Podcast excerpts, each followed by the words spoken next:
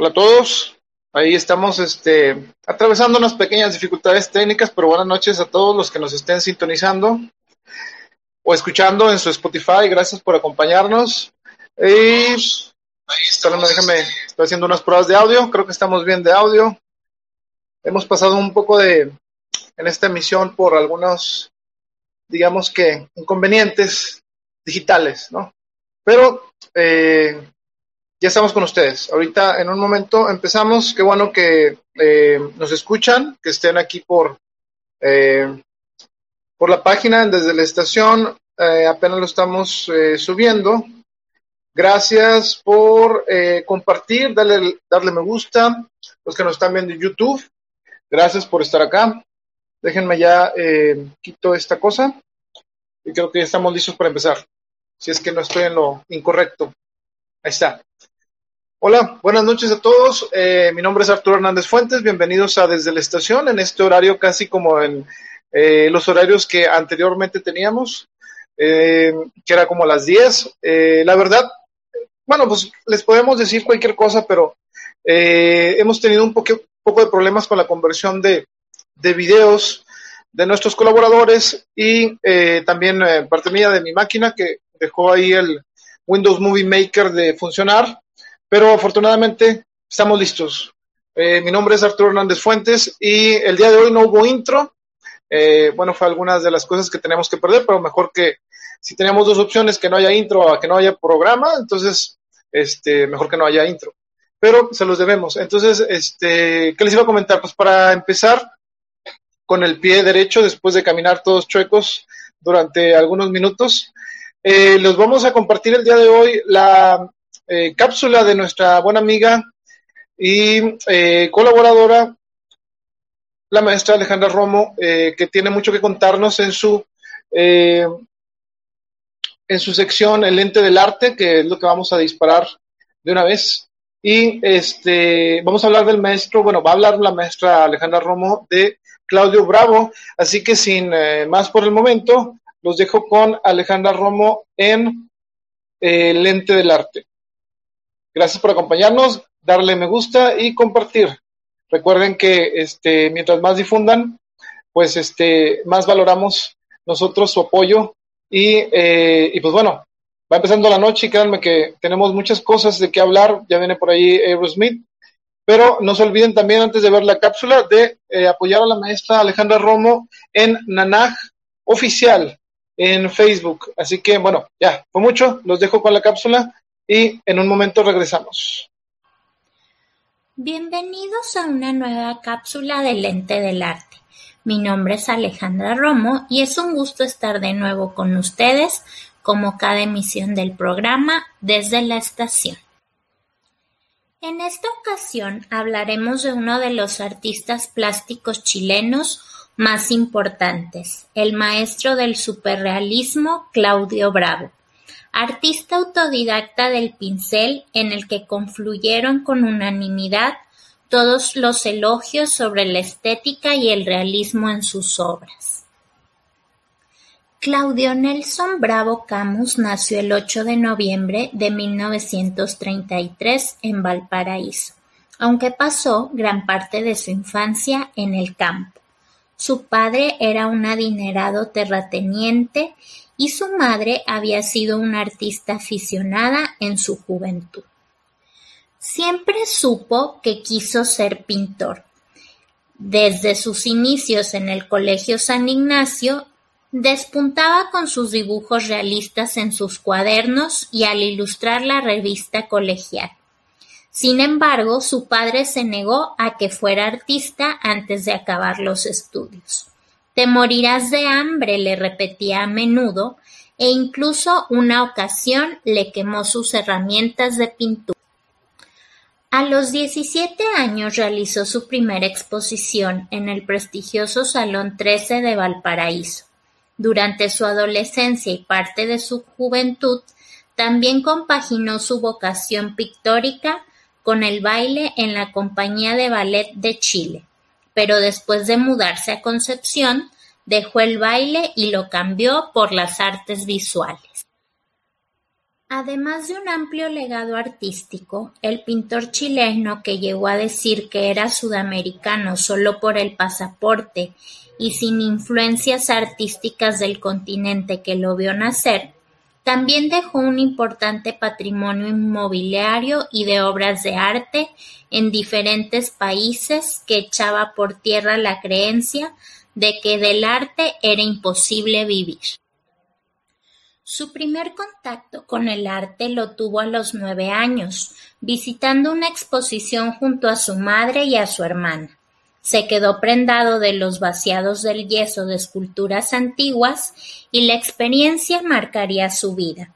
Desde aquel primer instante siempre sintió admiración por las esculturas antiguas que incluso llegó a coleccionar.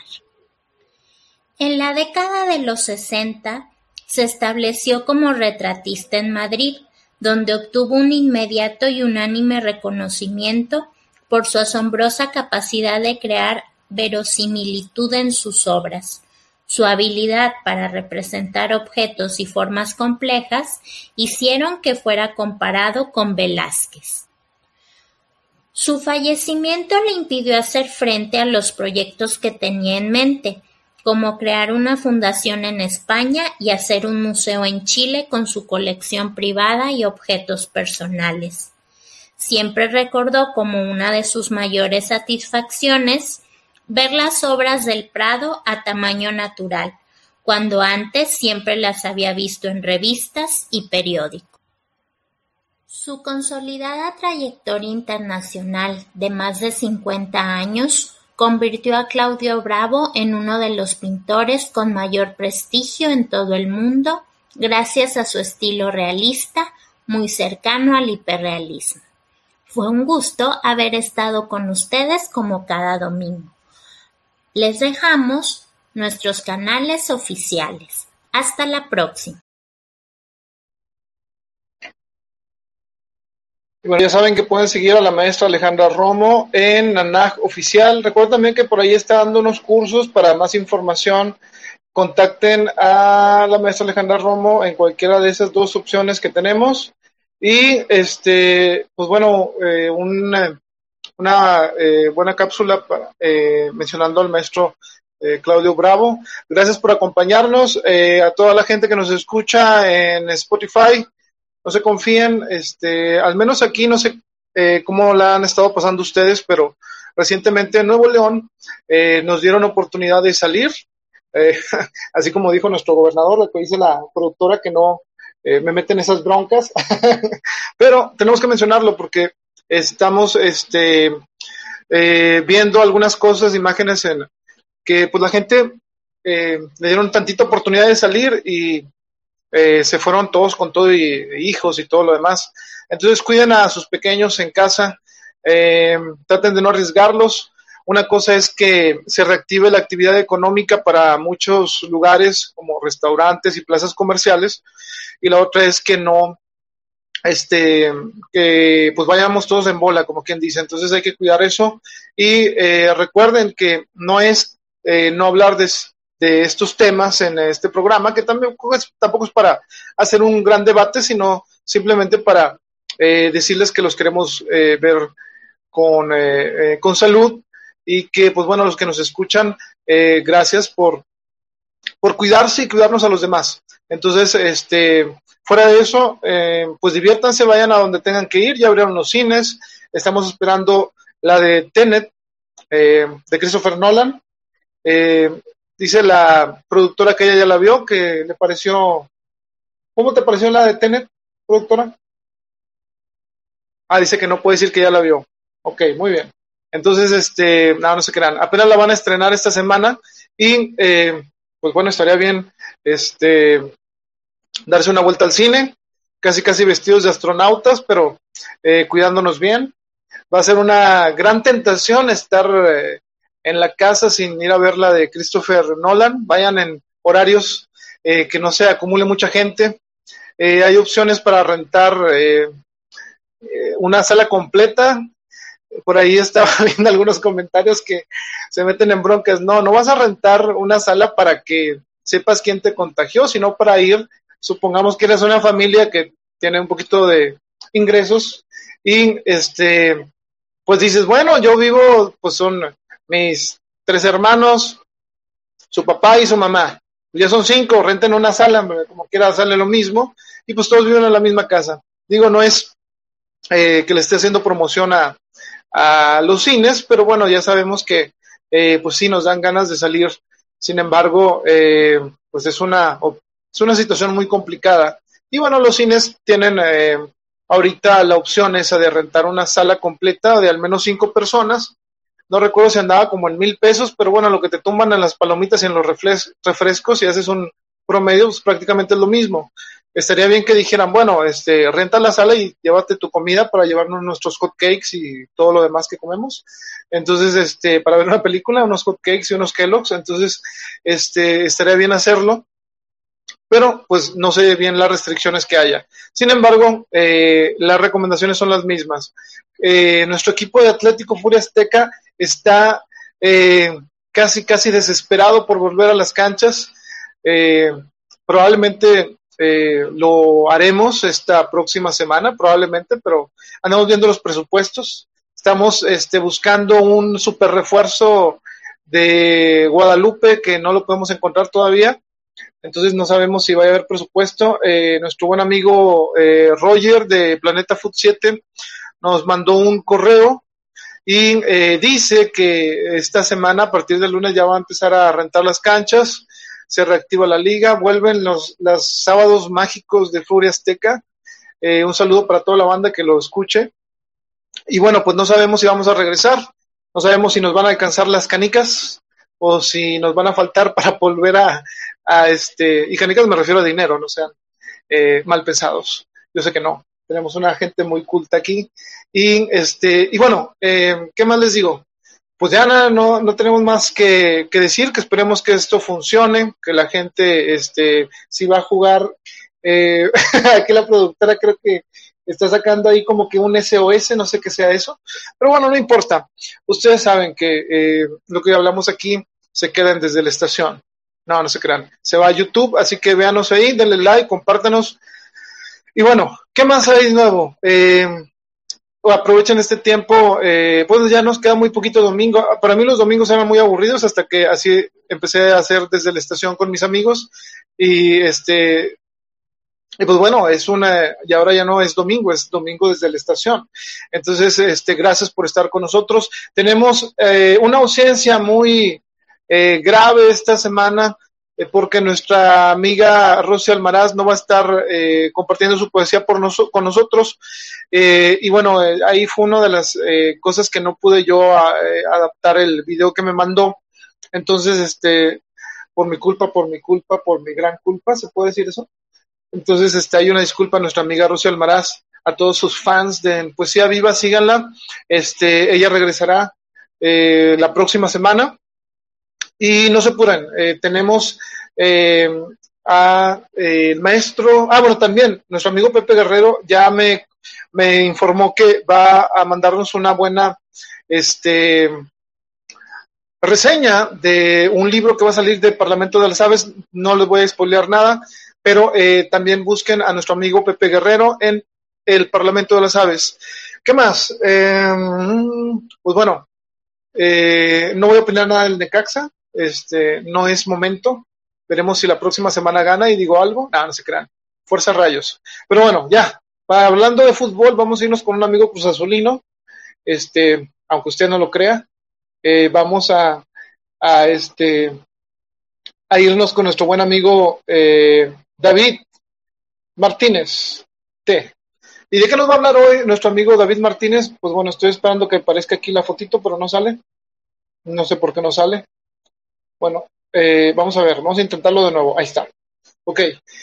Eh, dice aquí, según mi español traducido al francés, eh, dice, c'est chic, c'est ce que compliqué, c'est français, o algo así.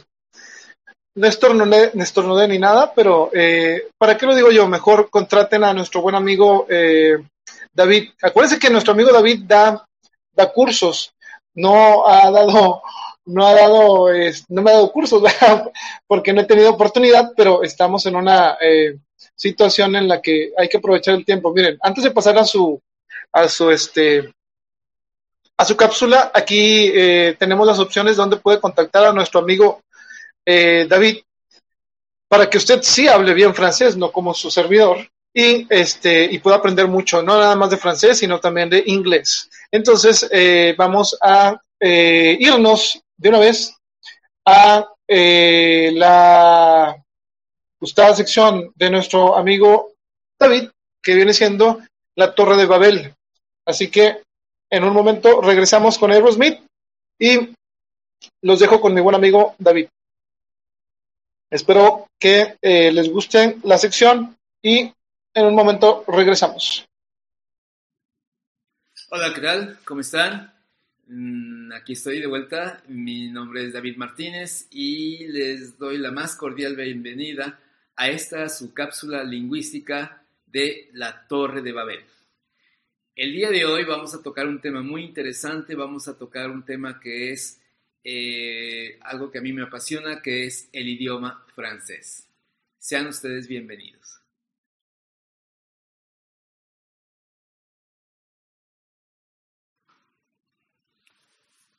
¿Por qué el idioma francés? Bueno, el idioma francés es un idioma innegablemente muy bonito, muy elegante. Es un idioma que realmente cuando uno lo escucha queda sorprendido por la elegancia, por el cuerpo que tiene este idioma. No es por eso, por eso es vaya que el idioma francés es el segundo idioma más aprendido en el mundo. Es el idioma de la moda, es el idioma de los perfumes, es el idioma de, por así decirlo, todo lo que es l'amour. Sin embargo, al mismo tiempo, es un idioma particularmente difícil, complicado de aprender, debido a que paradójicamente lo que lo hace bonito y elegante es lo que lo hace también complicado. El día de hoy vamos a ver un poco de la historia del idioma, cómo se hizo, eh, cuál es su situación actual y vamos a ver también el por qué un poquito es tan difícil este idioma tan complicado y también algunas curiosidades eh, muy divertidas del idioma. Espero sea de su agrado.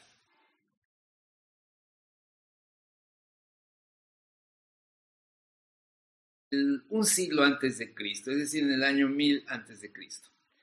En ese momento, Francia es habitada por lo que son los galos, le Gaulois, los galos son un pueblo de origen céltico que tienen su propia lengua, eh, que es el galo. Eh, sin embargo, esta lengua tiene la particularidad que solamente es hablada, no es escrita. Por lo tanto, no quedan muchos vestigios, por así decirlo, testimonios de esto. Los galos eran un pueblo rudo, era un pueblo realmente pastores, eh, con mucha, mucha calidad guerrera. Y precisamente en el año 800 a.C. comienza la invasión de lo que es hoy en día Francia, que antes se llamaba Galia, por parte de los romanos. Los romanos finalmente logran conquistar todo el territorio francés, no sin antes pasar bastantes apuros y problemas, y finalmente conviven los dos idiomas, el galo y el latín, que fue aportado por los romanos. Eh, se asimila bastante bien la lengua de los, de los romanos, es una lengua relativamente sencilla de aprender. Sin embargo, hacia el año 300 después de Cristo, viene la invasión de los francos.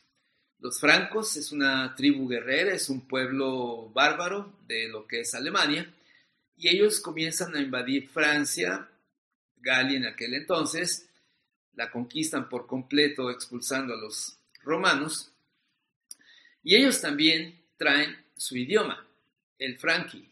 Entonces, eh, en ese momento ya hay tres idiomas que se empiezan a mezclar para formar lo que sería el día de hoy el francés, el franqui, el eh, latín y el galo. La combinación de todos estos dio origen a lo que es el idioma romance, romance. Eh, y así estos idiomas convivieron y se hablaron hasta bien entrado el siglo XVI, que es cuando ocurre el Renacimiento.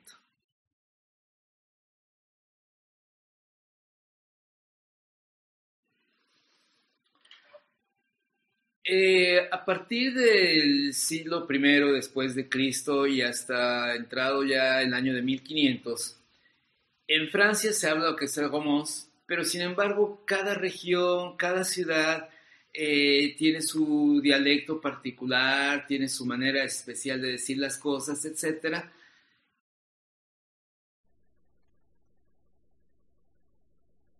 Y el romance va evolucionando poco a poco con los aportes de cada uno de diferentes dialectos o idiomas que se hablan en Francia y llega a constituir lo que se llama en 1500 aproximadamente lo que es el français. El français verdaderamente es lo que podríamos decir es el antecesor directo ya del francés. En 1539, el emperador Francisco I eh, dicta unos edictos que se llaman las ordenanzas de Villiers-Cotterêts.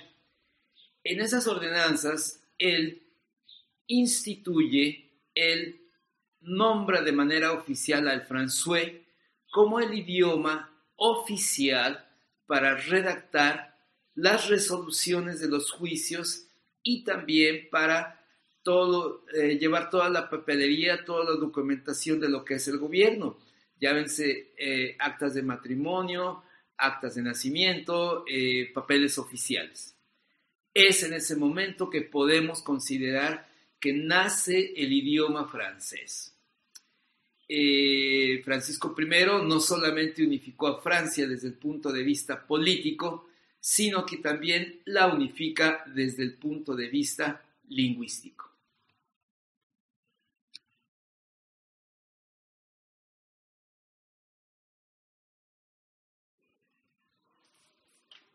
En el año de 1635, el cardenal Richelieu, primer ministro del rey Luis XIII, funda lo que es la Academia Francesa. Y con esto establece verdaderamente ya lo que es el francés como una lengua culta, como una lengua de desarrollo. Eh, de hecho, la Academia Francesa persiste hoy hasta nuestros días y continúa elaborando eh, modificaciones, continúa elaborando aportaciones a lo que es la lengua francesa. Cabe recalcar que Richelieu fue un personaje fuera de serie dentro de lo que es la historia de Francia. Y aunque a veces se le pinta como un villano, de hecho él fue el villano de los tres mosqueteros, así lo pintó Alexandre Dumas, en realidad fue una persona extremadamente inteligente, un estadista en toda la palabra que supo realmente llevar a Francia a un periodo de esplendor, tanto económico como militar, político y cultural.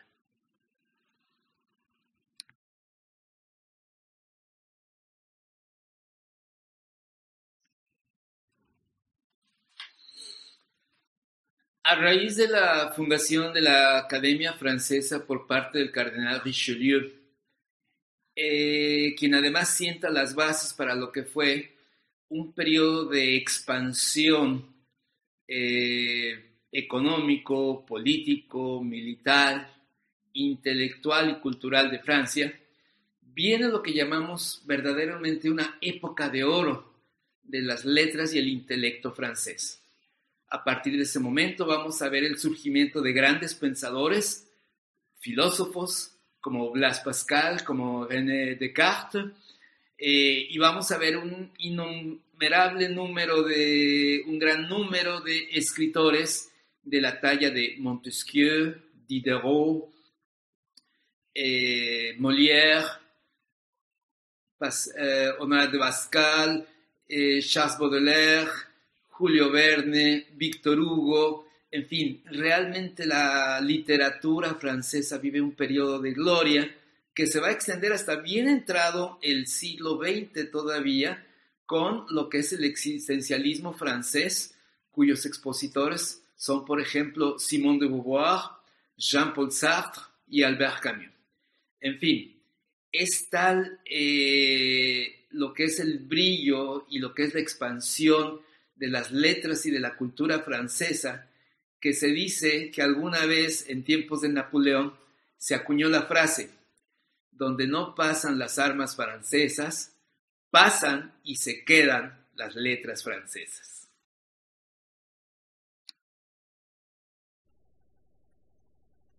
El idioma francés es un idioma que se habla de manera oficial en los cinco continentes. Solamente el inglés está también como idioma que se habla de manera oficial en los cinco continentes. Es hablado por alrededor de 280 millones de personas y el continente en donde encontramos el mayor porcentaje de personas que hablan francés es África. En África se encuentra el 70% de los francoparlantes del mundo, seguido de Europa con un 25% y el 5% restante se divide entre lo que es eh, América, en donde se habla francés en Quebec, en Canadá, en la Guyana francesa, en Haití y en algunas islas del Caribe, y también en, algunas, en algunos lugares perdón, de lo que es Asia, como Líbano, Vietnam eh, y en Oceanía en lo que es la Nueva Caledonia. Existe una organización que se llama la Organización Internacional de la Francofonía que agrupa a todos los países de habla francesa, ya sea de habla oficial o como segunda lengua, o inclusive acepta miembros observadores.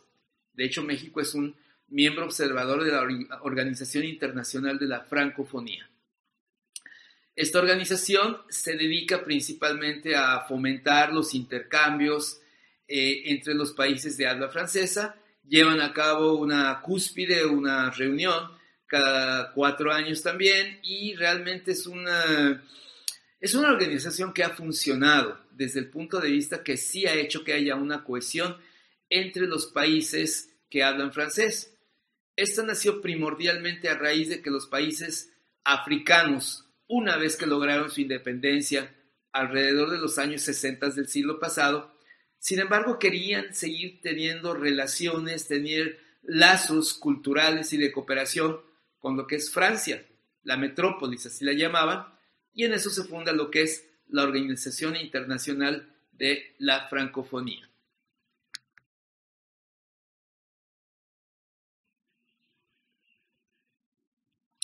Ahora bien, Hemos visto que la base del francés es el latín. De hecho, el 80% de sus palabras y prácticamente toda su gramática está en base al latín. Entonces, siendo el español una lengua también originaria del latín, uno podría pensar que entonces es relativamente sencillo, una vez que se habla español, el aprender francés en teoría lo es, pero en la práctica no. ¿Por qué? Porque en la práctica el idioma francés tiene algunas características, sobre todo a nivel de la pronunciación, que lo hacen un poquito complicado. Para empezar, hay lo que se llama vocales compuestas, es decir, cada vez que una vocal se une con otra, generan un nuevo sonido. Eh, por otro lado, las consonantes al final de las letras no suenan. Eh, hay sonidos nasales que no tenemos nosotros en el idioma español, pero que sí se tienen, por ejemplo, en el idioma portugués. Y por otro lado, eh, la base de la gramática está realmente muy cercana a la base de la gramática del latín. Y en ese aspecto el español evolucionó e hizo una gramática mucho más sencilla. Aparte también, para aquellos que les tienen en tirre a los acentos, en el francés hay cinco acentos. Eh, yo diría, uno pensaría, está para volverse locos. No, en realidad los acentos en francés todavía siguen funcionando, todavía se siguen utilizando. Entonces, es por eso precisamente que el francés suena tan diferente, tan bonito, pero también es porque es muy, muy complicado de pronunciar. Simplemente lo vemos en la palabra agua de colonia, que es eau de toilette. O la palabra para agua se escribe E-A-U. Tenemos toilette. Toilette, volvemos a tener ahí una, vocal compuesta, que es el sonido OI que genera el UA. Entonces, esto es lo que hace al francés un poquitín complicado.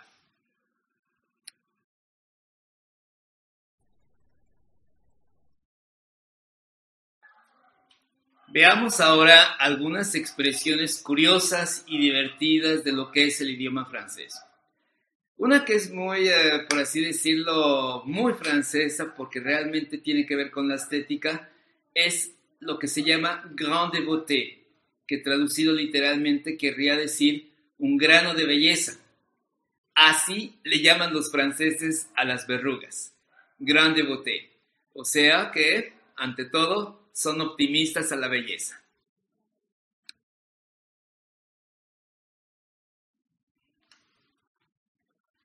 Cuando uno estornuda en francés, eh, la persona que está enfrente de uno, si es bien educada, le va a decir a te souhait. A te souhait quiere decir literalmente a tus deseos.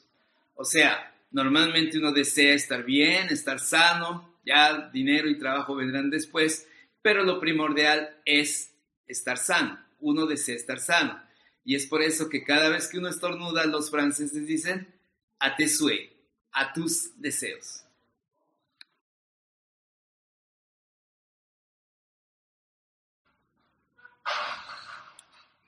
La palabra empleada en francés para designar a lo que es el, el murciélago es chauve-souris y chauve-souris literalmente quiere decir ratón calvo.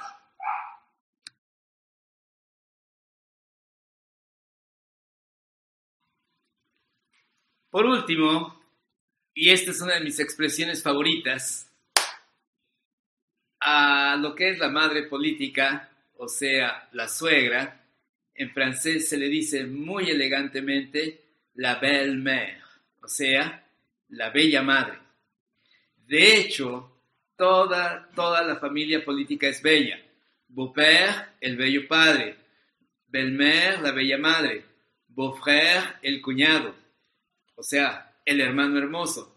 Belle-sœur, la bella hermana. Muy optimistas los franceses, ¿verdad? Bueno, eh, por mi parte es todo el día de hoy. Quiero de nueva cuenta agradecerles el que hayan visto esta sección, esta cápsula. Eh, estoy en la mejor de las disposiciones para que si ustedes tienen algún tema en particular o sugieren alguna plática sobre un tema referido a lingüística, estoy a sus apreciables órdenes. Muchas gracias. Buenas noches. Bueno, sigan a nuestro amigo David. Pues interesante este, esta historia de, del idioma francés. Esperemos que les haya gustado. Eh, anteriormente se vio un poco del idioma inglés y en la primera cápsula que tuvo fue la Torre de Babel. Entonces, este, contáctenlos y este, andan ahí batallando con estos idiomas.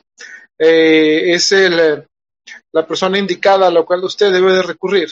Entonces, este, gracias a David por la cápsula y seguramente la próxima semana regresaremos, eh, regresaremos a, escucharlo en, una, en un nuevo idioma, no sé, a lo mejor, este, como dices, le sugieren alguna, si tienen algo de interés eh, en algún idioma, quizá, pues podrían eh, mandarnos ahí un mensaje o tratarlo directamente con nuestro amigo David. Buenas noches a todos ahí, eh, a los que están viéndonos, gracias. Ahorita tenía un problema esta plataforma de que no me deja ver los comentarios, pero estoy en el otro celular aquí haciendo trampa, miren. Y este, saludos a los que nos están viendo. Eh, ¿Qué les iba a comentar? Bueno, el día de hoy es el último especial de. Ah, bueno, aquí hace. Ya saludos a Lupita Reynoso, Ale Romo, también a Karen Ortiz, que creo que nos está viendo por allá, una hermana necaxista, como quien dice. Este, y bueno, sigan a, y suscríbanse al canal de Chirregio también, 58 en YouTube. Síganos en Instagram, ya saben que esto es desde la estación. Eh, la próxima semana vamos a tener un nuevo, eh, digamos, eh, artista invitado. ¿Por cuántas semanas? No sé, porque aquí la productora creo que ya me puso un límite que ya no podía hablar de Aerosmith más que este último que vamos a hablar, pero no se apuren. Este, volveremos a hablar otro de Aerosmith cuando eh, cuando saquen el box set, así que Tom Hamilton y toda la banda, apúrenle. Este, por lo pronto, déjenme ya, este, me voy a despedir de aquí ustedes, al menos visualmente, y nos vamos a, eh, primero agradecer a los compañeros de eh, Everything Aerosmith, son los grupos que tenemos aquí que nos eh, permiten compartir esta transmisión con ustedes, a Aerosmith fans, a Aerosmith Steven Tyler, Aerosmith Argentina, Aerosmith Big Ones Fan Club de Colombia, Aerosmith Fans in the Attic, que son de Perú, Aerosmith en España, Aerosmith Community México o México y eh, Aerosmith Chile Aerofuerza. Y hablando de eh, la Aerofuerza acá de Chile, nuestro amigo Mauricio eh, me comentó que iba a estar preparando varias cosas para que sigan su grupo y me invitó a Boston, todo pagado, no, no se crean. no, al contrario, eh, vamos a estar ahí este, siguiendo muy de cerca sus novedades, nada más que estoy eh, intentando ver el mensaje que me mandó. Ahorita lo estuve, lo estuve este, sondeando, pero creo que me lo mandó el de la página y no puedo ingresar desde este teléfono, o si puedo, a ver. De por sí vamos tarde, compañeros, aquí esta, esta soncera no me deja abrir el, eh, el, este, el mensaje que nos mandó nuestro buen amigo Mauricio. Dice la productora, cuando saquen un álbum inédito. ¿Quién? Este, Aerosmith. Dice, no te crean, que me gusta que se hable de Aerosmith. Ok, muy bien. A todos nos gusta hablar de Aerosmith. Y eh, bueno, ¿qué les iba a comentar? Eh, no puedo sacar el... ¿Saben, qué? ¿Saben cómo vamos a resolver esto? Eh, y no es con una lucha a muerte de navajas, ¿cómo se llama ese meme?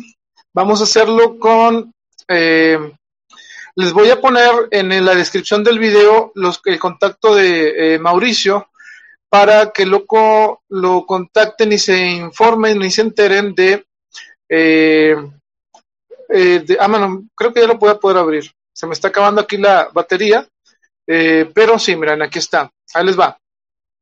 Pongan mucha atención si usted quiere ir al 50 aniversario de Boston.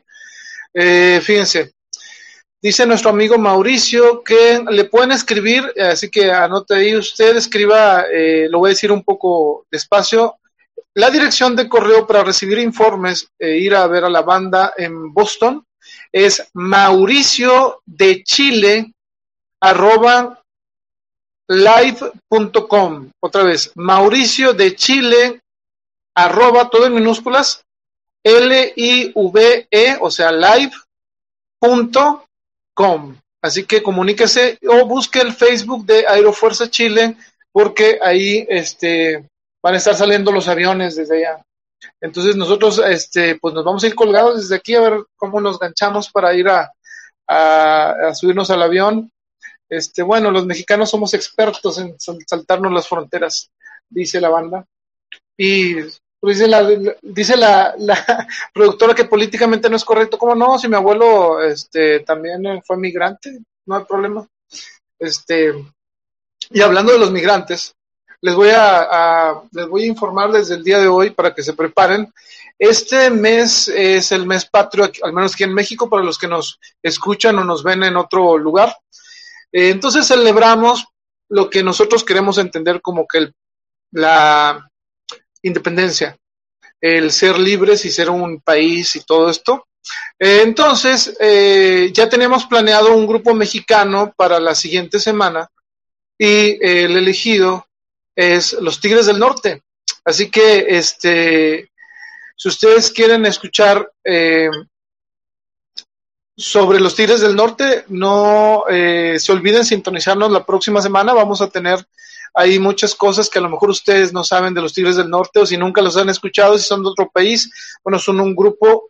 Si tuviéramos que escoger en México, en mi opinión, tres grupos importantes de toda la historia de México, uno de esos tres tiene que ser los Tigres del Norte, los demás, los que ustedes quieran, este, incluyendo RBD. No, no se crean.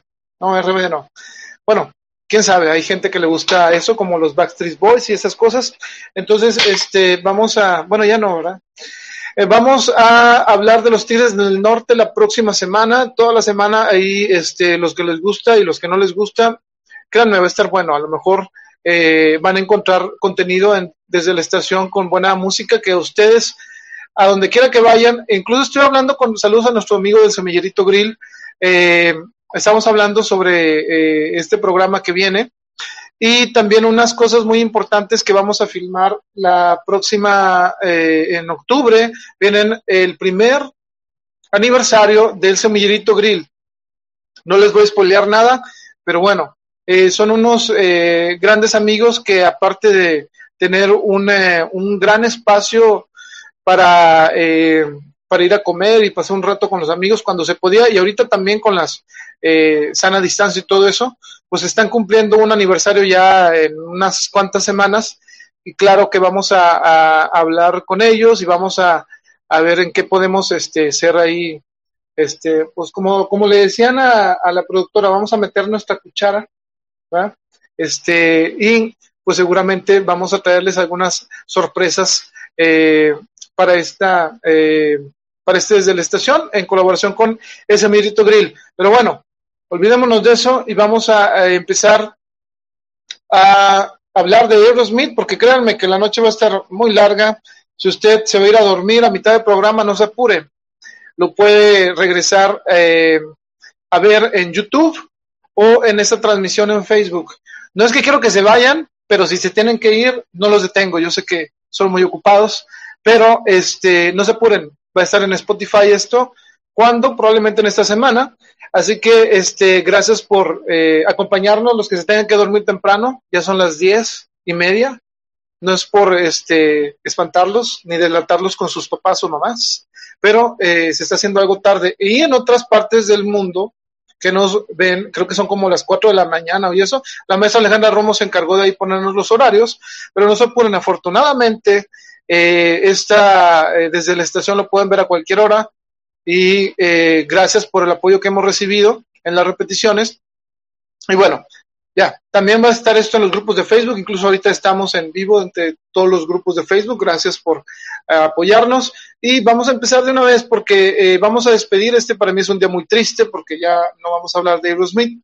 Y tengo que confesar en este último programa que sí, la banda favorita mía es Aerosmith, este, no tengo nada contra todos los demás, pero este es seguro que dice, ah, miren, aquí está nuestra amiga Alejandra Romo, dice, si en España son las 4 de la mañana, imagínense, que te levantes a las 4 de la mañana y lo primero que veas es que estamos hablando de Aerosmith y estabas dormido y es tu banda favorita, no te apures, velo en la repetición. Así que, bueno, eh, vamos a concentrarnos ya porque eh, los otros que dicen, bueno, ¿a qué va a empezar a hablar de Aerosmith? Precisamente en este momento Nada más estoy buscando, eh, estoy buscando dónde nos quedamos. Nos quedamos y aparte, no, así me va a alcanzar la pila. Entonces no se apuren, no se preocupen, ya me voy a quitar yo y eh, los dejo aquí con el gato. Eh, este gato. Ahí está. Déjenme saco mi super cortina antidiluviana. Ahí está. Ahí quedó. Ah, miren, nuestro amigo Juan Cruz, eh, acá en Argentina dice son las doce y media. Uy, pues espero que aguantes mucho porque nos vamos a aventar de, de perdido. No los quiero espantar, pero unas dos horas. Este, a menos que se caiga otra vez el internet como, la vez pasada. Pero no se apuren, vamos a disfrutarlo mucho, sobre todo lo que nos gusta hablar de la banda. No sé por qué traía todavía un audífono si ya no estoy escuchando nada por aquí, pero bueno, ya me lo quité. Así estamos más libres. Y bueno, en esta última parte de, eh, de este especial, debido a los eh, 50 aniversario que van a tener eh, la banda, imagínense 50 aniversarios eh, cumplidos, ahora sí, la mayoría de ellos eh, con su formación completa, algunos años no, ya hablamos de esos anteriormente, y ahorita vamos a, vamos a arrancar desde donde nos quedamos. Dice nuestro amigo Juan Cruz, saludos por Aerosmith, estamos presentes. Gracias, excelente. Y nosotros aquí por Aerosmith estamos haciendo este trabajo que no es trabajo cuando hablas de algo que te gusta, ¿no? Y bueno, fíjense, Nine Lives inicialmente arrancó bien, o sea, porque venían de ese impulso que les dio el Guerra Grip del 94, donde ya todo era global, que la banda fuera querida por gente que prácticamente a veces ni, ni la había conocido en los 70, ¿no? Y tenía una seguida, eh, digamos que una racha de buenos álbums, pero el Nine Lives, este, a pesar de que le, le fue bien, eh, no se comparó con el antecesor, ¿no? Entonces eh, estaba ahí la banda batallando, incluso se dicen los malas lenguas, ¿no?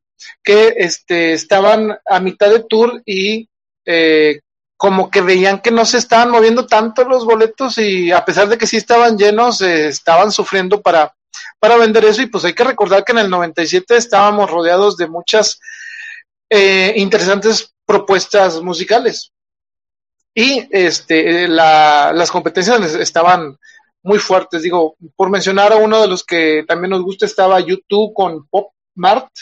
Entonces, no era fácil, estaba Oasis en pleno apogeo, digamos, pero ya me estaba surgiendo. Entonces, estaban viendo otro tipo de bandas con diferentes propuestas y Aerosmith no es que se estuviera quedando atrás, sino que simplemente Aerosmith es Aerosmith y hace la música que a ellos les gusta.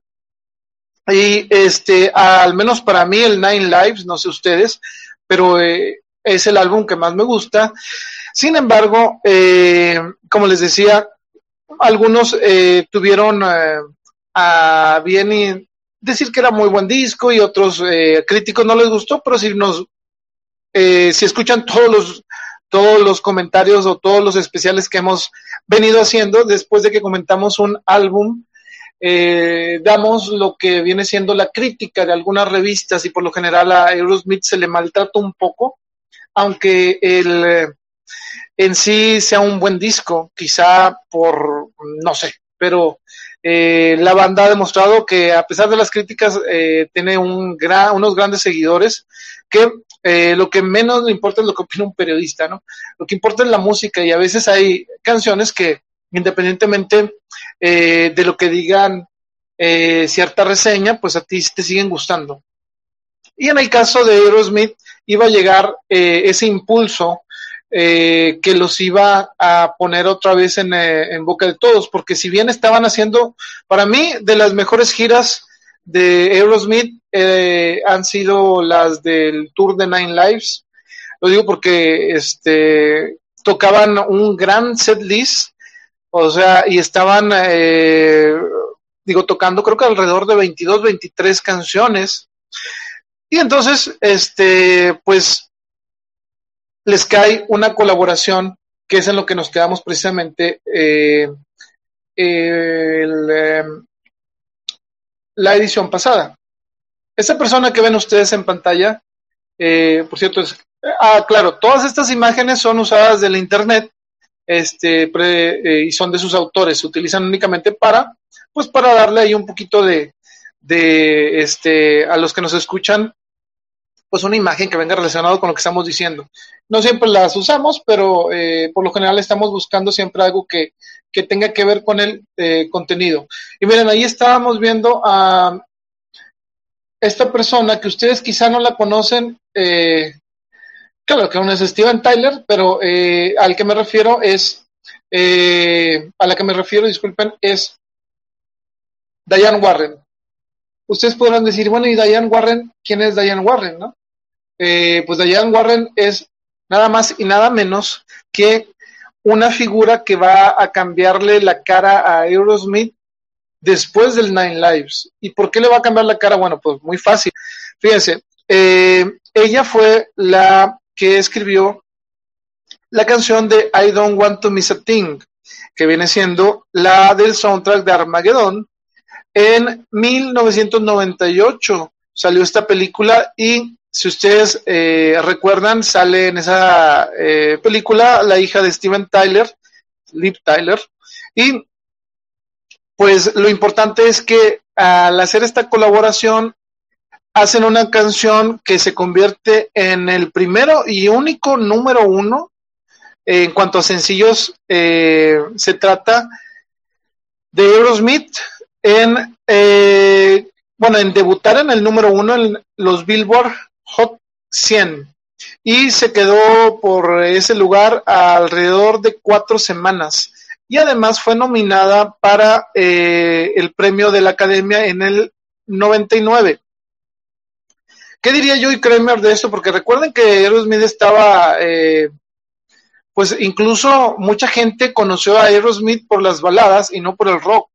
Los que nacieron del 80 y desde Angel, digamos, para adelante, la gente nueva que escuchó Aerosmith no los conocía por Waltis Way ni por eh, nada del rocks, ni por One Way Street, ni por nada de eso. Los conocía por canciones como Angel, como Crazy, como incluso Jenny's Goragon, que no es, digamos, balada, pero es dentro de, la, de las canciones que fueron eh, muy expuestas eh, por MTV, por, por todo esto que ya vimos eh, si quieren ver más información de eso, vean el capítulo anterior, como dicen en las, en las series de los noventas.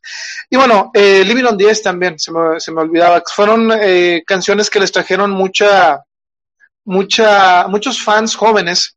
Y bueno, Joy Kramer diría sobre I Don't Want to Miss a Thing, eh, dice, cuando le escuché, solo era un demo de piano y, eh, y bueno, y, estaba cantada también por, eh, no sé si por Diane Warren, porque no especifica, pero dijo, dijo Kramer que era difícil imaginar qué tipo de, cómo se iba a, hacer esa canción tocada por Aerosmith. Eh, entonces, este, sí, no se le imaginaba, porque sí realmente, si ustedes escuchan esta canción de I Don't Want to Miss a Thing, eh, pues era una balada, es, sigue siendo una balada algo melosa, podría decirse, sobre todo en cuanto a la letra.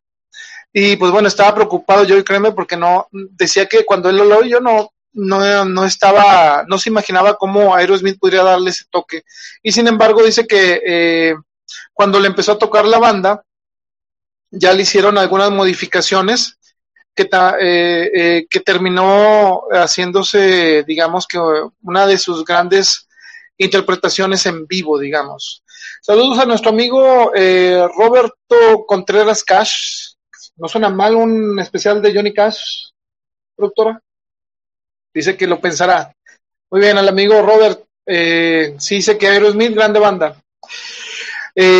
Gran banda, perdón. Y dice, bueno, ¿qué dijo Joe Perry de esto?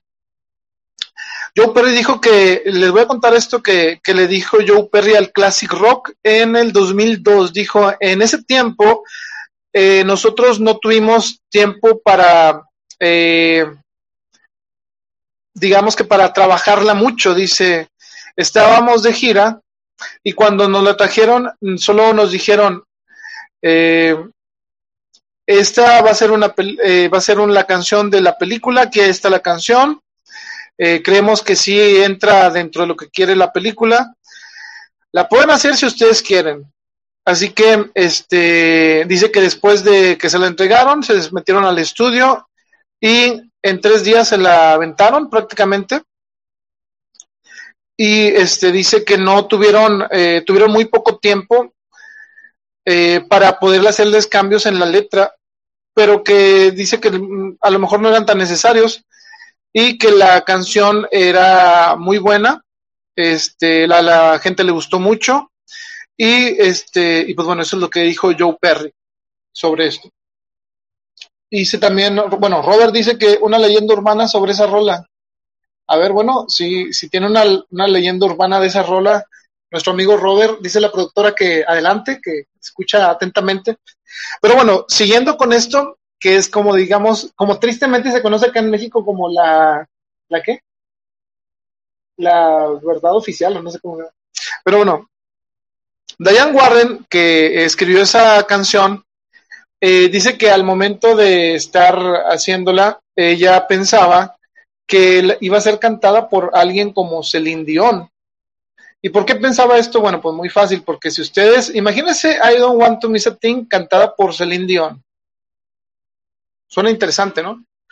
Eh, dice también que cuando le dijeron que Aerosmith era el que la iba a cantar, que se sorprendió y que afortunadamente eh, funcionó muy bien.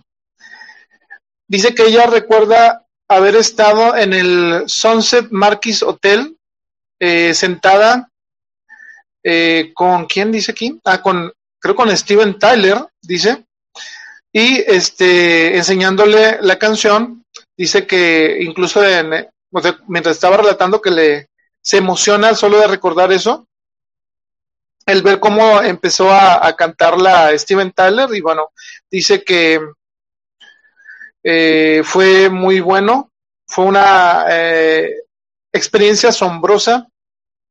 Y que algo, algo chistoso que le ocurrió a ella fue que eh, siempre había escrito para Aerosmith, pero nunca le decían, siempre le declinaban las canciones, o sea, sí las, sí las, sí las escribía, pero no, nunca, aprobaba, nunca las aprobaba la banda.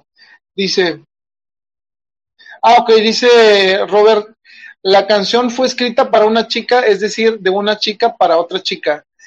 Eh, no sé, fíjate que, bueno, esa no la había escuchado. La que sí se trata de eso se llama Falling in Love is So Hard on the Knees. Eh, esta, eh, creo que a lo mejor es como, es como cuando uno escribe algo y empiezan a, a sacar más significados, pero pudiera ser, digo, en estos tiempos, ahorita una chica le puede dedicar a otra chica I don't want to miss a thing, productora, ¿es cierto? ¿Se puede? Sí, no hay, no hay ningún problema. Pero bueno, como eh, Robert y yo éramos de, de los noventas, ¿no? Que hicimos en los ochentas y estaba más cerrado y sí, eh, el decir eso en ese entonces a lo mejor sí, muchos hasta la censuraban. Digamos, venimos de una represión a los compañeros de las comunidades este, que aún sigue todavía. Imagínate que alguien saliera eh, para decir eso en ese entonces, pues afortunadamente los tiempos han cambiado para bien, ¿no? Dice la anécdota de los Óscares, ¿recuerdas Arturo cuando la... Ah, ok, ok, es cierto. Fíjense, cuando sobre esta canción, y qué bueno que me lo recuerda eh, Robert, pues ya los nominaron y todo. Steven Tyler va a cantar junto con la banda la canción de I Don't Want to Miss a Thing y ya están todas las arpas, no me acuerdo qué, qué, instrumentos tienen, creo que violines y todo. Y cuando Steven Tyler empieza casi a cantar, se da cuenta que no tiene sonido. Y toda la primera parte, prácticamente los primeros, eh, los primeros versos, pues no hay. Y, y, empieza cortada la canción en cuanto a la letra. Este, y Steven Tyler dice sobre eso que tenía dos opciones, irse corriendo por un micrófono y buscarlo desesperado o esperar a que le ayudaran eh, los de atrás del audio.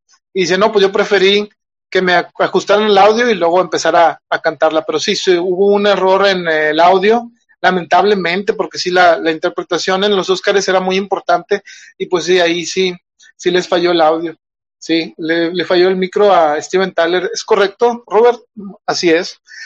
Y pues bueno, ¿qué más? Fíjense lo que dice Diane Warren en el 97 eh, sobre cómo escribió esto. Checa, Robert. Bueno, según esto es lo que nos dice Diane Warren. Eh, Diane Warren estaba viendo eh, a Barbara Walters en, que estaba entrevistando a James Brolin y a Barbara Streisand. Brolin dijo que extrañaba a Barbara Streisand incluso cuando ellos estaban dormidos. Entonces, eh, Warren escribió este como inspiración que Josh Brolin no se querría perder de nada.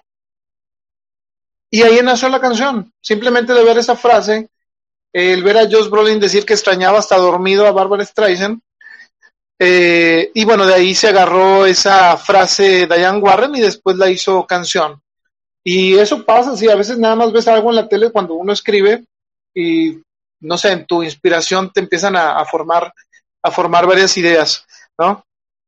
Pero bueno, ¿qué más podemos decir de I Don't Want to Miss a Thing? Bueno, que el video se, para la canción se grabó en, en Minneapolis y fue dirigido por Francis Lawrence.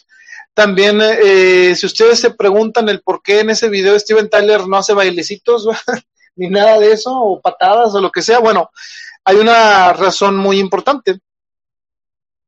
Dos días antes de grabar ese video, se lesiona Steven Tyler una, una rodilla, eh, bueno, un día antes de la afirmación. Entonces, este, deciden grabarlo, este, para que no fuera, eh, para que no fuera, pues es que ya habían contratado todo y tenías que hacer una, una grabación del video, independientemente si Steven Tyler se sentía bien de la rodilla o no. Así que, pues bueno, le tocó grabar ese video, este, ahí todo lesionado, y por eso no hay unos grandes aspavientos de Steven Tyler a los cuales se acostumbra hacer en los videos.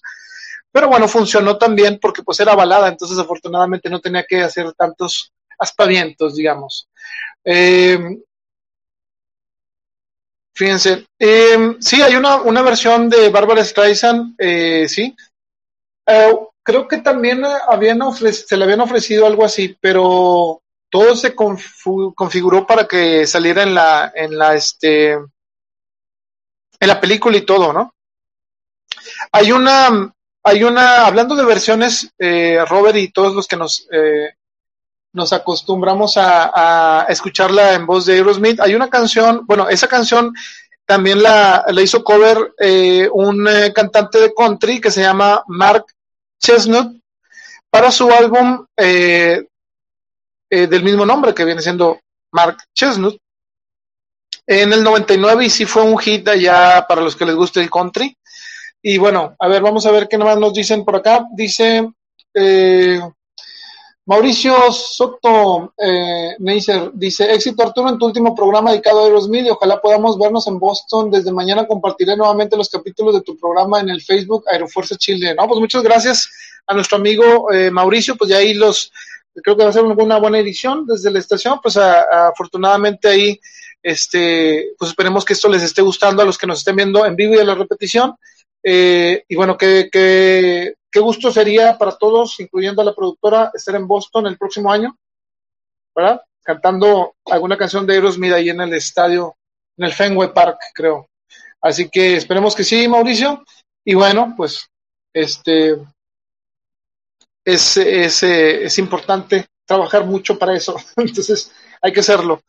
Dice Robert eh, según Rolling Stones, es una de las canciones con más covers. Así es, junto creo que con Yesterday, eh, pues pegó bastante. Digo, ya es una clásica en algunas bodas. Eh, hasta en norteña está, dice nuestro buen amigo Robert. Y fíjense, hablando de covers, les voy a comentar una historia para los aficionados del box y de Aerosmith. Hay un eh, boxeador que se llama Tyson Fury, es un británico, peso completo, cuando ganó, eh, dice, el, eh, en noviembre, el 28 de noviembre del 2015, le ganó al ucraniano eh, Vladimir Klitschko en Alemania, en Düsseldorf. Y este dijo lo siguiente: Le prometí a todos que iba a cantar esta canción después de la pelea. Esto es para mis fans británicos, para mis fans irlandeses, para mis fans americanos y para mis nuevos fans alemanes. Pero mm, más que para todos ellos, es esta está dedicada para mi esposa. Y empezó a cantar I Don't Want to Miss a Thing después de la pelea. Y este, y bueno, no fue lo único, bueno, dice, este, fue lo único que recuerdo. Si usted, creo que debe de haber ahí un, un video en YouTube por si lo quieren ver este, ahí está, eh, para que busquen Tyson Fury, canta I Don't Want to Miss a Thing o algo por el estilo. Aquí nos vamos, eh, sí, fíjense, Mauricio Soto Neiser, sí, eh, la lesión de Steven que acabas de mencionar, se dice que cancelaron la gira que tenían casi lista por Latinoamérica. Sí, nos saltaron bien feo esa vez. Eh, muchos dirán, como quieran, ni tenía dinero para ir, pero bueno, el chiste es que hubiera habido al menos un bootleg, ¿no? Entonces, este, pues sí, no, sí no, nos dejaron fuera de esas giras, lamentablemente. Eh, creo que la última vez que venía, que había venido Aerosmith, eh, sí vino con el Get Grip al, Palacio de los Deportes en México. En Chile, eh, pues sí, creo que pues también dejaron, dejaron toda Latinoamérica afuera. Así es. Eh, saludos a Noemí Bravo, gracias por sintonizarnos. También eh, dice, ok, dice Roberto Contreras Cash, la mejor versión en vivo para mí es cuando tocaron en el universitario aquí en Monterrey. Ahorita vamos a hablar sobre eso, Robert. Este, la productora está eh, metiéndose en los archivos porque hice una reseña para La Roca de esa, de esa ocasión y creo que me va a llevar algunas pedradas y la leo, pero eh, a lo mejor lo leeré en otra parte, pero ahorita les voy a mostrar una imagen. Pero bueno, continuemos porque hay mucho de qué hablar y eh, ya es una hora. Oye, se me hace que vamos a extender otra no, no sé qué ya, ya volteó la, la, productora como que dijo, eh, not today, my friend. Bueno, dice, bueno, ¿qué dijo Joe Perry sobre esto que hizo este el buen Tyson Fury dijo, considerando que había, que había acabado 12 rounds, este, después de haber eh, peleado y contarse la, eh, cantar la de I Don't Want to Miss a Thing, Joe Perry eh, dijo que estaba impresionado y pensó que era muy, que era grandioso. Le dijo también que hacer eso en ese momento Dice, aparte de la gran forma física que tiene, eh, me quito el sombrero, eh, el que se le haya dedicado a su esposa. Eso es un acto de clase. Así que ya saben. Eh, si quieren que Joe Perry diga lo mismo, canten I Don't Want to para su morrita este, en el momento indicado. fíjense, Robert ya está reventando, miren. Dice, el peor concierto de la banda aquí en Monterrey. Sonido pésimo. Eso es cierto, no podemos negar nada de eso. Es cierto, es cierto, Rob. Y si la gente solo quiere escuchar Crazy y no la tocaron, solo en Guadalajara. bueno, exactamente eso también. Pero vamos a llegar a eso en el 2007. Ahorita regresaremos al 2000, no, al 98 apenas vamos, imagínense. Y según yo voy a acabar, pero bueno, dice la productora que la apure. Bueno, no se apuren. ¿Qué pasó más en el 98? Bueno, en el 98 nos vamos a ir rápido con algunos eventos que me, que me, este, que quiero mencionar. Sacaron en la Little South of Sanity, eh, Giffen, creo que eso ya lo había mencionado, nada más se incluyeron eh, versiones del Get a Grip Tour y algunas dos o tres canciones del Nine Lives. Por ejemplo, Falling in Love y So Hard on the Knees, creo que nada más esa tocaron. Pero bueno, eh, de, ese, de ese disco, ah, no, Pink estará, creo que sí. Eh, ¿Qué más? Los tuvieron su eh, su rock and roll coaster en eh, Disney, creo, no.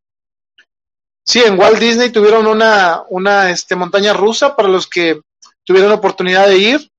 Este cerró lamentablemente en el 2019, así que no alcanzamos a ir, bueno, ni modo. Eh, y se reemplazó por la de los Avengers, por la de Iron Man. Me reservo mis comentarios para no herir susceptibilidades yo, ¿Cómo vas a cambiar la de Aerosmith por la de los Avengers?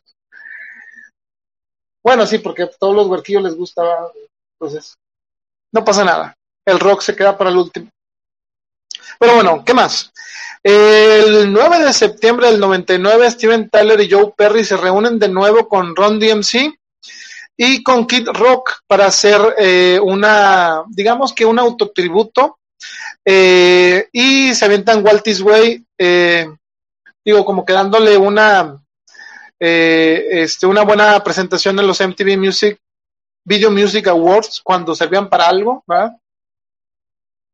Entonces, este, fíjense. Ah, muy bien. Mauricio dice que nada más cerró la de, la de Disney, pero en París. Oye, Mauricio, ya que andas por acá, ¿Cuál está, cuál, cuál es la montaña rusa que está abierta que sea de Aerosmith? ¿Cuál es?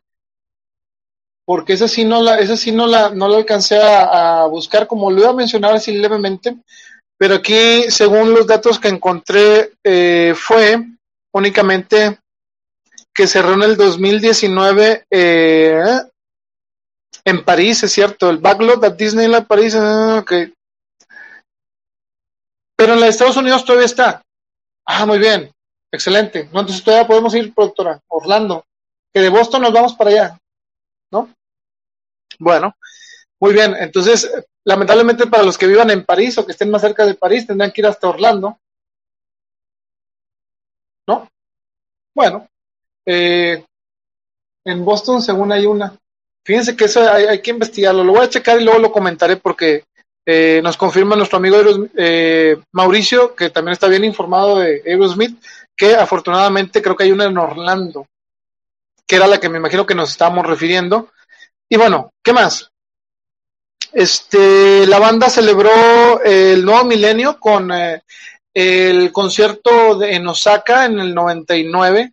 Es uno de los mejores conciertos, al menos desde eh, mi perspectiva, ¿no?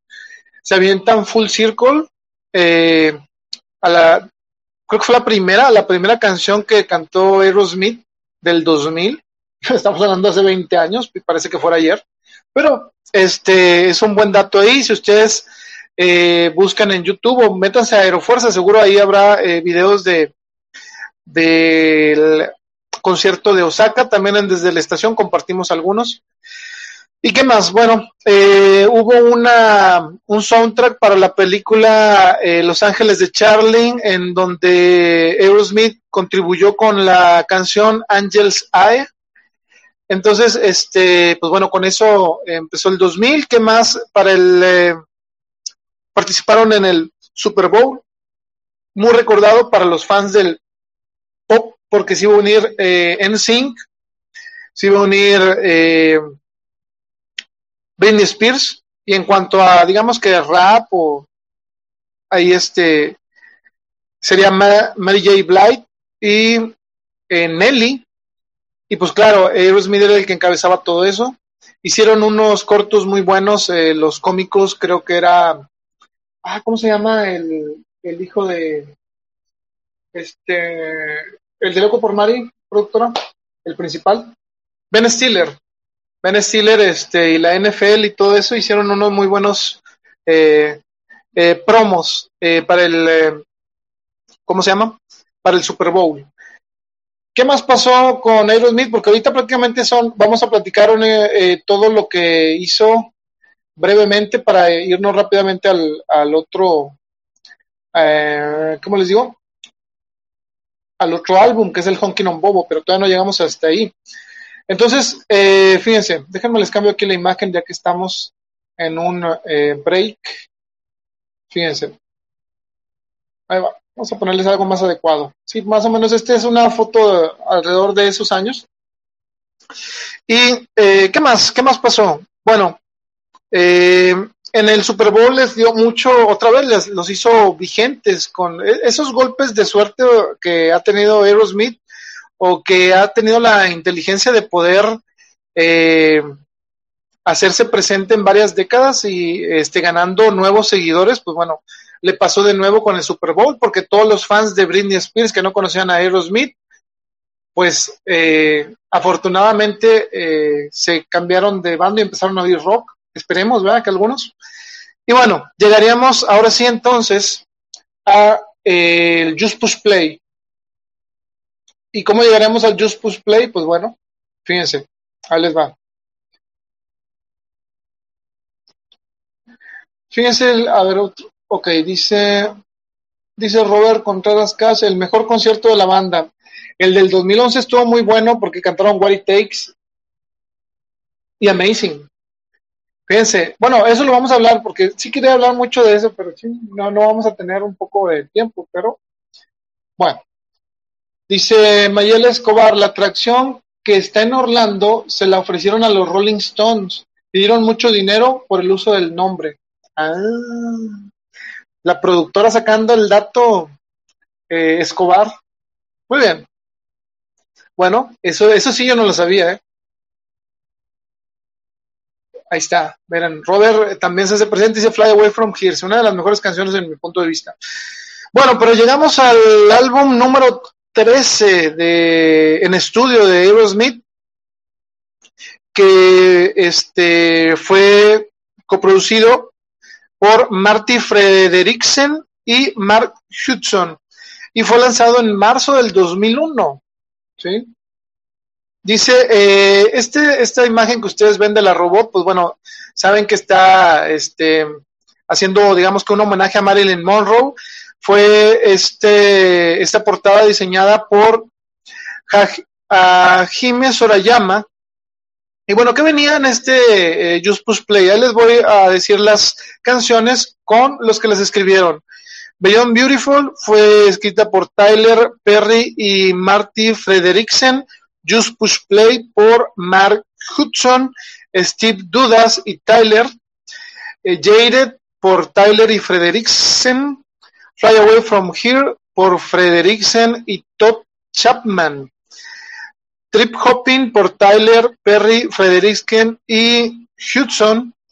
Sunshine, Tyler Perry y Frederiksen, Frederiksen, perdón. Un Under My Skin, Tyler Perry, Frederiksen y Hudson.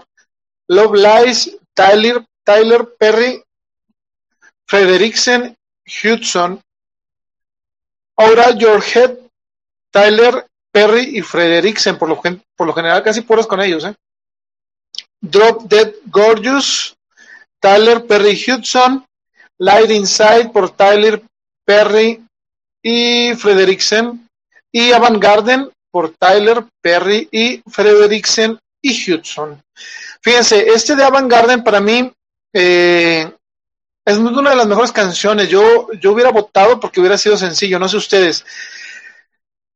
¿Qué se llevaron eh, los que tienen la versión internacional de este disco? Bueno, ahí les va. Se llevaron una canción que se llama Face, que es muy buena, al menos en mi opinión, digo, para la era también. esa fue escrita por Tyler Perry y Frederiksen.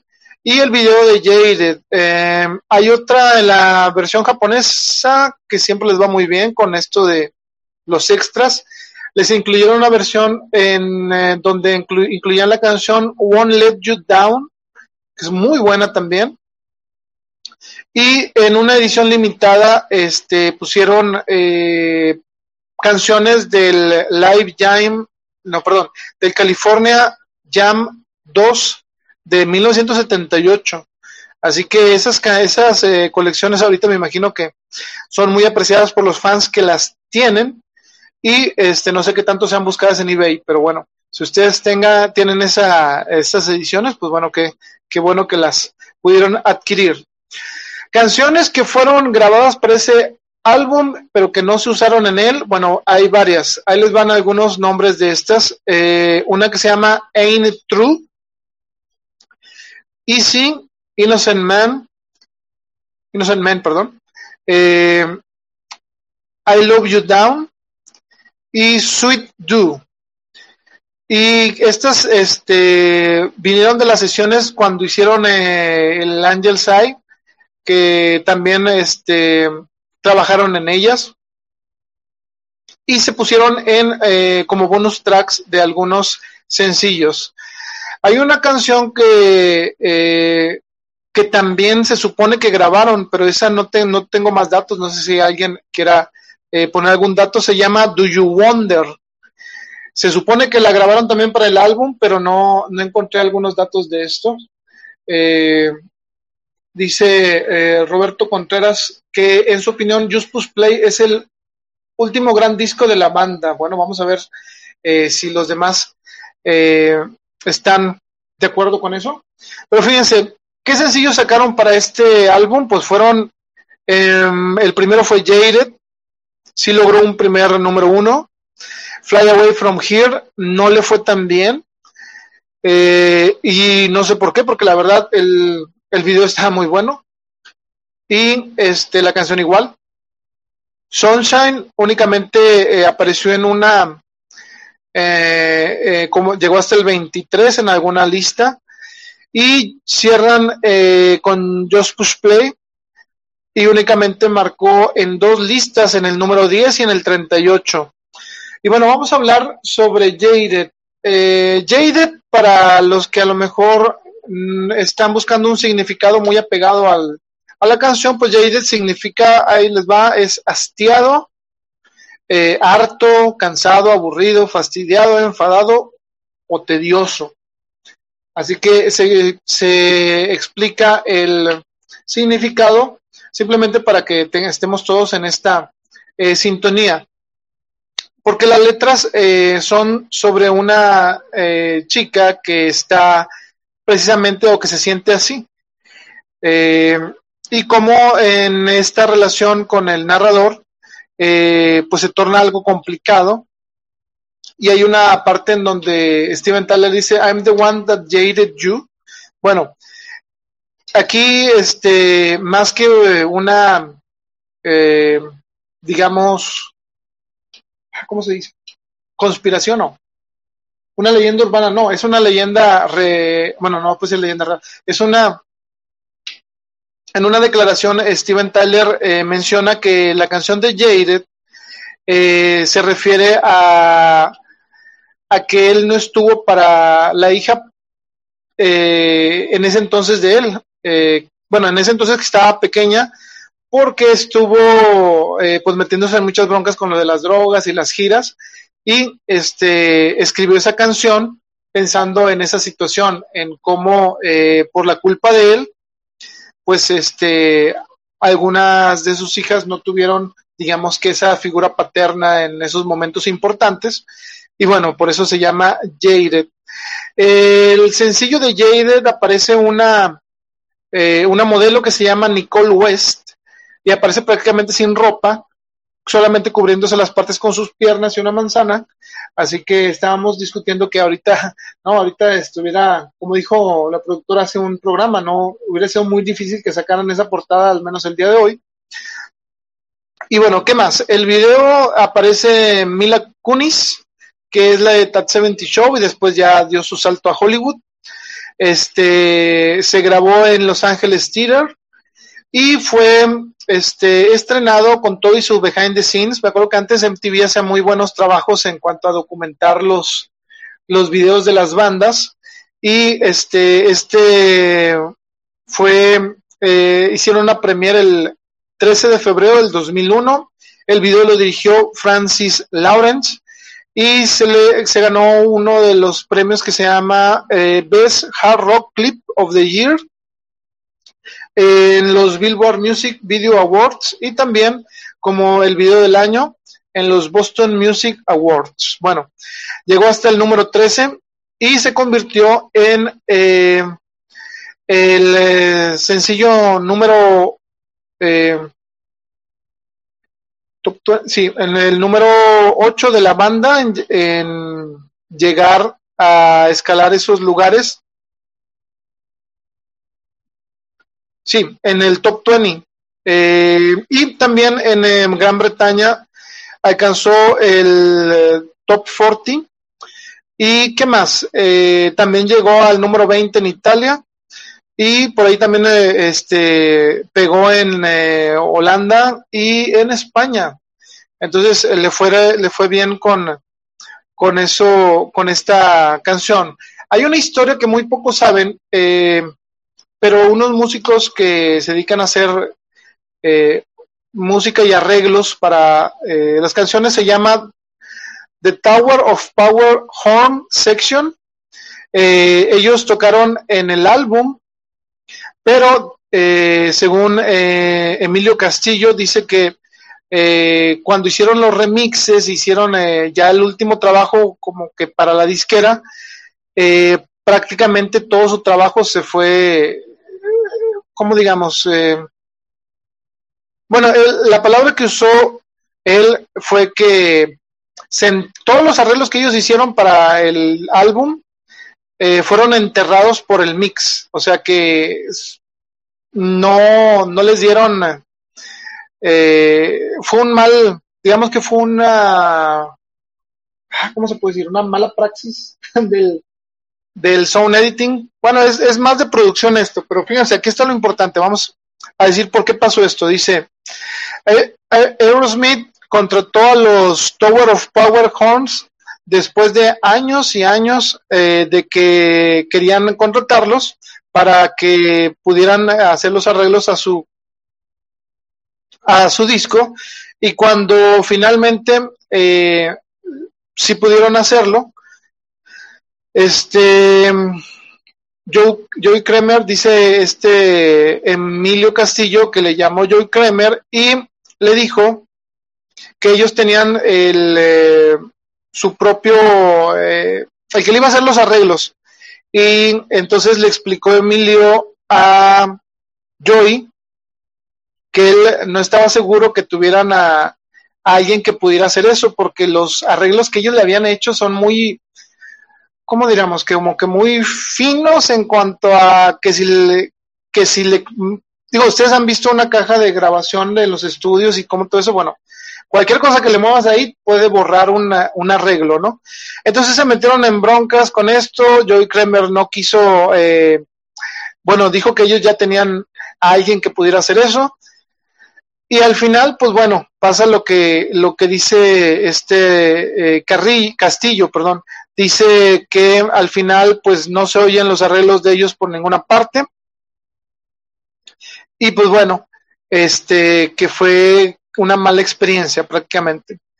Y este y pues bueno, lamentablemente no vamos a poder escuchar esos arreglos que hicieron eh, para este álbum. A lo mejor hubieran cambiado en algo eh, el sonido de este disco, quién sabe. Pero bueno, eh, dice acá Robert, dice algo muy parecido a lo que pasó en el disco de Guns N' Roses en el Chinese Demo Democracy, ¿ok? ¿Cierto? Dice, estuvo muy producido que perdió muchos los arreglos, exacto. Acá en el de Just Push Play empezaron a hacer mucho, a hacer mucho Pro Tools y, y pues bueno, eh, son los errores que a veces eh, sí cuestan en el sonido. Eh, ¿Qué más? ¿Qué más podemos decir sobre esto? Pues bueno, dice, ah, dice que cuando, cuando él pues les dijo que podía echarles un vistazo, sí lo, sí lo invitaron y todo, pero que él les dio un poquito de pena decir que, que este, que les habían eh, pues hecho una, eh, echado por abajo estos, estos arreglos. Pero bueno, ni modo, así pasa en estos, en estas situaciones de la grabación de discos y aparte hay que recordar que se lo produjeron pues prácticamente se estaban estrenando casi como productores. Eh, Tyler escribió con eh, Marty Frederiksen eh, la canción esta, este, que se convirtió en un éxito pues pop. Ahora sí, yo me acuerdo cuando escuché Jaded, sí sonaba muy a pop. Y este, según eh, Marty Frederiksen, dice que él no sabe lo que pasó ese día, pero cuando Steven y él estaban trabajando en pocas horas, estaban en esta casa que él recuerda, eh, que empezaron simplemente a tocar y la melodía surgió rápido y este todavía no tenían eh, la frase que, eh, ¿cómo les digo? Que pudiera hacer el puente de la canción y entonces este dice que Steven Tyler dijo, ¿y por qué no le ponemos ch? Así como que tartamudeó y que dice que bueno, que desde entonces se quedó así, eh, eh, que les pareció que se oía muy bien, en vez de decir Jaded sol, solo, o sea, suelto. Y pues bueno, esa es la historia, que por eso dice ch ch Jaded en vez de Jaded. Y bueno, al parecer funcionó y a la gente le gustó, entonces, pues qué bueno, ¿no? Bueno, déjame les cambio aquí un poco la imagen. Este es el, el reverso del Just Push Play. Y bueno, ahí vienen todas las canciones. Hablando de Just Push Play, la canción esta, eh, eh, la, que le da el título al álbum, pues es simplemente, bueno, eh, la banda confirma que es una protesta contra eh, la censura del radio. Incluso cuando ustedes escuchan eh, la de Just Push Play, ellos autocensuran dos o tres partes y al último sí dicen eh, fucking A. Y, pues bueno, para los que no sepan, pues sí es como una sátira de todo lo que, lo que tiene que pasar un artista en, en que los están censura y censure. Y bueno, vamos a la canción favorita de Robert. No, no se. No sé si es tu favorita, Robert, y de muchos más, seguro que sí la es. Eh, Fly Away From Here, esta balada de Aerosmith, fue el segundo sencillo del álbum y fue escrita eh, por Marty Frederiksen y Todd Chapman. Esta canción, eh, pues habla como, como la letra lo indica de, eh, pues digamos que un par de, eh, de enamorados que quieren escapar de, de su lugar de origen, digamos, para buscar algo mejor, ¿no? Y, este, pues bueno, lamentablemente no, no causó el mismo impacto en Estados Unidos que en México, porque en México yo recuerdo que mucha gente estuvo, eh, pues prácticamente le gustó mucho, o sea, lo que recuerdo casi siempre, eh, para muchos, si recuerdan a Aerosmith por eh, Fly Away From Here, pasó lo mismo acá que en, que en Estados Unidos no pegan las baladas mucho, pero en Latinoamérica sí. Este, sí, el video está muy bueno. Este, y la canción en vivo hay algunas este, versiones este pero actualmente pues prácticamente ni, no la cantan. Hablando del el video este fue dirigido por eh, Joseph Kahn y pues habla de es un ambiente muy futurista y este en el video sale una actriz eh, que se llama Jessica Biel ¿Y qué más? Y también sale la hija, en ese entonces la, eh, la más joven, que era Chelsea, y la hace de Steven Tyler, cuando Steven Tyler este, le hacen así como que un uh, morph, o sea que se cambia su cara para parecer más joven, bueno, en realidad es esta Chelsea. Y pues bueno, de eso es eh, la canción de Fly Away from Here. Y luego nos eh, regresamos a uno de los videos que yo pienso que muchas muchas personas o no vieron o casi no, casi no, ese sí casi no, no, no pasó mucho en MTV. Yo recuerdo que batallaba para, para verlo. Este, no sé por qué, pero fue el de Fly, no, Fly from Here, no, fue el de, ahí dice Robert, dice, la bailé en mi boda, no sé si la canción fue de mala suerte, aún así me encanta. Bueno, Robert, es que a veces uno, este, pues no está seguro de qué pueda pasar. Bueno, bueno, este, sigue siendo una gran canción. Y, pues bueno, imagínense, hay otros que bailaron I Don't Want to Miss a Thing. Es cierto, o sea, lo que dice Robert, fue usado para muchas bodas las canciones de Aerosmith. y otra que recuerdo que, este, ah, ¿cuál fue la que, la que bailaban mucho en bodas que, en realidad, a la de One, ¿verdad? De YouTube. no sabemos por qué todavía decía eh, Bono que por qué la usan en bodas y no es de bodas. Pero en este caso las de Aerosmith sí son más, digamos, eh, aceptables para, para una ceremonia, ¿no? Sunshine. Sunshine es un video de, en el que Steven Tyler hace al sombrerero o al Matt Hatter, como se conoce en, Estados Unidos, pues del libro de Alicia en el País de las Maravillas, y fue dirigido por Samuel Bayer. ¿Y qué más? Pues sale La Reina de Corazones. ¿Quién más sale? Pues bueno, si ustedes véanlo, es una eh, atmósfera muy buena para la canción. Me parece un video rescatable. Si no lo han visto, consíganlos.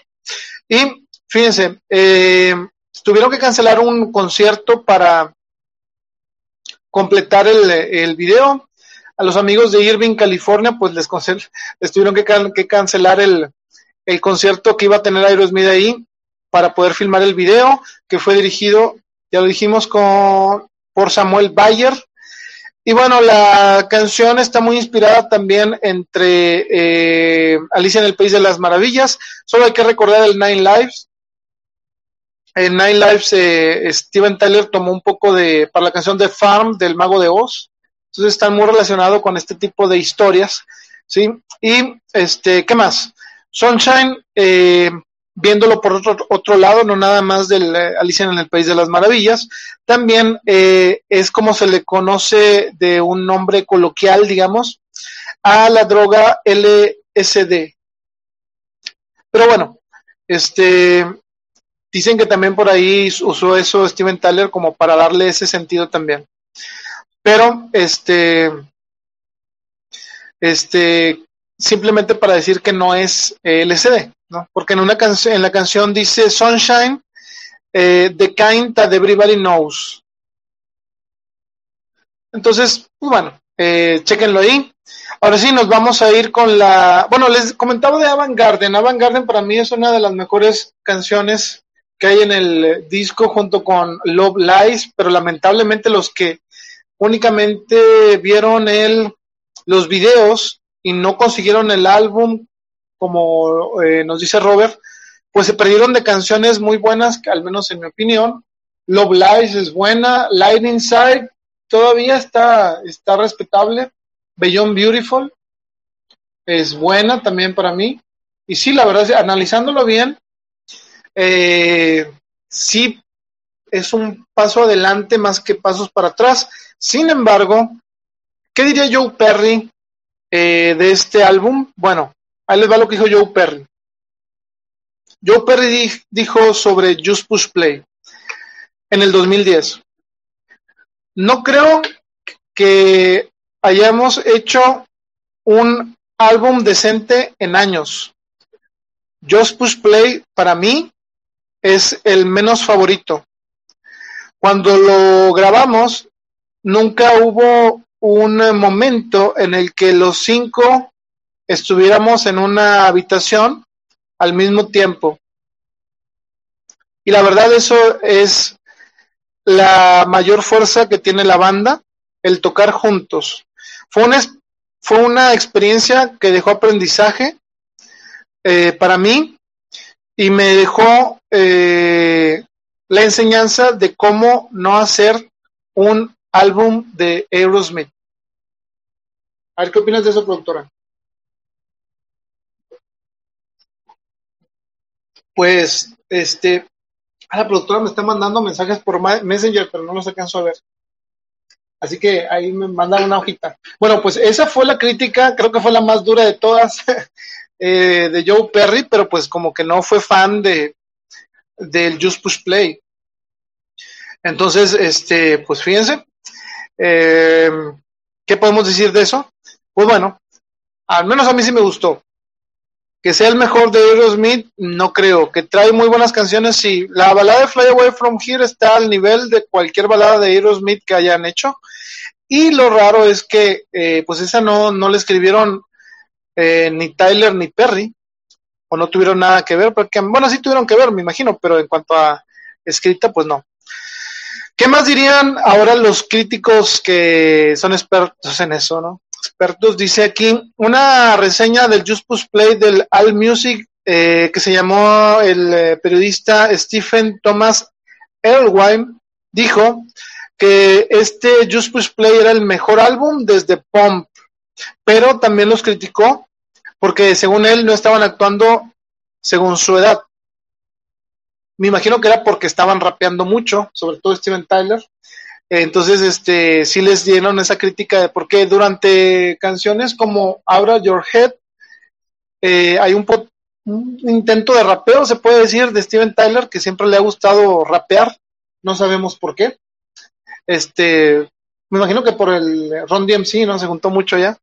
Pero bueno, este hace su lucha. Y en este, pues, como que a los críticos no les gustó mucho ese, ese intento de rap que hizo Steven Tyler. ¿Qué más dijeron? Eh, bueno, Ben Michael, no, Ben Mitchell de Blender Magazine dijo que el álbum era mucho mejor que el Nine Lives, pero que también todavía sentía que eh, en algunas canciones no eran tan buenas. Y Daryl, Daryl Stridan, eh, a él, a este sí no le gustó mucho el álbum, simplemente dijo que consideraba que este álbum era una prueba de que Aerosmith debería de dejar de hacer nueva música. Entonces, eh, fíjense, estas críticas, ahí les va otra. David Fricke de la Rolling Stones dijo que Just Push Play era lo más cercano de Aerosmith o lo, lo más cercano a un gran álbum de Aerosmith desde Rocks y que a pesar de sus eh, puntos débiles, él consideraba las baladas esos puntos débiles, el álbum era bueno, muy bueno. Pues bueno, aquí nos damos cuenta que eh, pues el de Just Push Play, como quien dice, o lo odias o lo amas porque eh, hasta los críticos estaban muy radicales tanto a favor y en contra. Unos decían que era mejor que el pop, otros que era mm, que nada más lo mejor había sido el rock, ¿no? Y otros que deberían de dejar de hacer música. Entonces tenemos tres opiniones encontradas.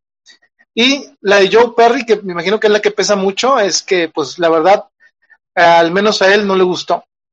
Pero no importa, Just Push Play debutaría en el número 2 del Billboard, vendiendo arriba de 240 mil copias en sus primeras semanas. Después serían eh, premiados con lo del Rock and Roll Hall of Fame. Después de que sacaron este disco, este. ¿Y quién les dio entrada al Rock and Roll Hall of Fame? Lamentablemente, y lo digo porque, o sea, no es posible que a Aerosmith el que le dio la entrada o lo, la inducción, digamos, fue Kid Rock. Digo, yo esperaba que, no sé, alguien, hasta Bon Jovi, digamos, ¿no? Digo, o Slash, ¿no? Puede ser Slash. Kid Rock terminaría siendo el encargado, eh, pues darle la bienvenida al Rock and Roll Hall of Fame. Pero bueno, este, me imagino que era por la amistad que tenían. Y se aventaron, me acuerdo que el, Rock and Roll Hall of Fame se aventaron Sweet Emotion. Ahí sí me gustó un poco esa interpretación porque cantaron eh, eh, con Kid Rock a dueto y para mi punto de vista es una de las versiones de Sweet Emotion que, que está, vale la pena escuchar si no lo han hecho. Eh, ¿Qué más? ¿Qué más pasó? Bueno, grabaron, se metieron de lleno ya ahora sí a lo que viene siendo el Just Push Play Tour. Y durante esa, ese tiempo grabaron el VH1, Behind the Music, este, en donde se aventaron eh, todo, este, como unas dos horas de la historia de la banda hasta ese momento. Estaría bueno que si usted no lo ha visto, búsquelo en YouTube. Me imagino que debe de aparecer en los eh, grupos de nuestros amigos eh, que les, les gusta Aerosmith, ahí debe de aparecer. En mayo saldría el tema del Hombre Araña, el Team from Spider-Man de la película del 2002 y eh, los encargados serían Aerosmith. Y también eh, la banda actuó en el, FIFA World Cup o en el Mundial de la FIFA en el concierto en el Tokyo Stadium eh, para el Mundial de Corea-Japón del 2002.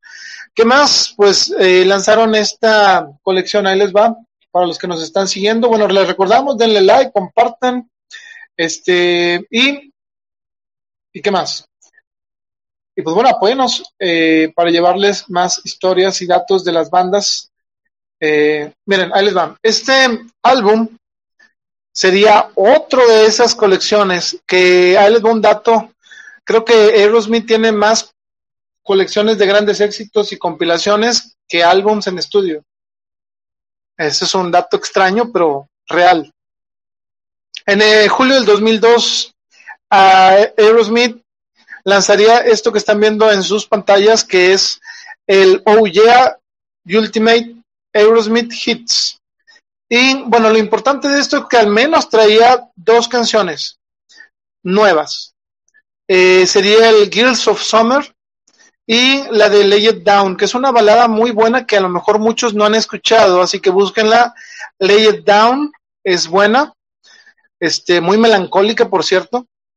Está al nivel, yo diría que ahorita hablando de Fly Away From Here sería como que la segunda, la segunda canción que, este, la segunda parte de Fly Away From Here probablemente. Nos, nos dice nuestro amigo Robert, eh, que también él es muy fan de Kiss, por cierto, eh, que igual que Kiss, que también Kiss tiene más este, grandes éxitos que estudios, ¿no? Eh, bueno, fíjense, ¿de qué se trata Gears of Summer? Bueno, la canción está escrita por Steven Tyler, Joe Perry y otra vez Frederiksen. La escribieron en Hawái después de que terminaron el Just Push Play.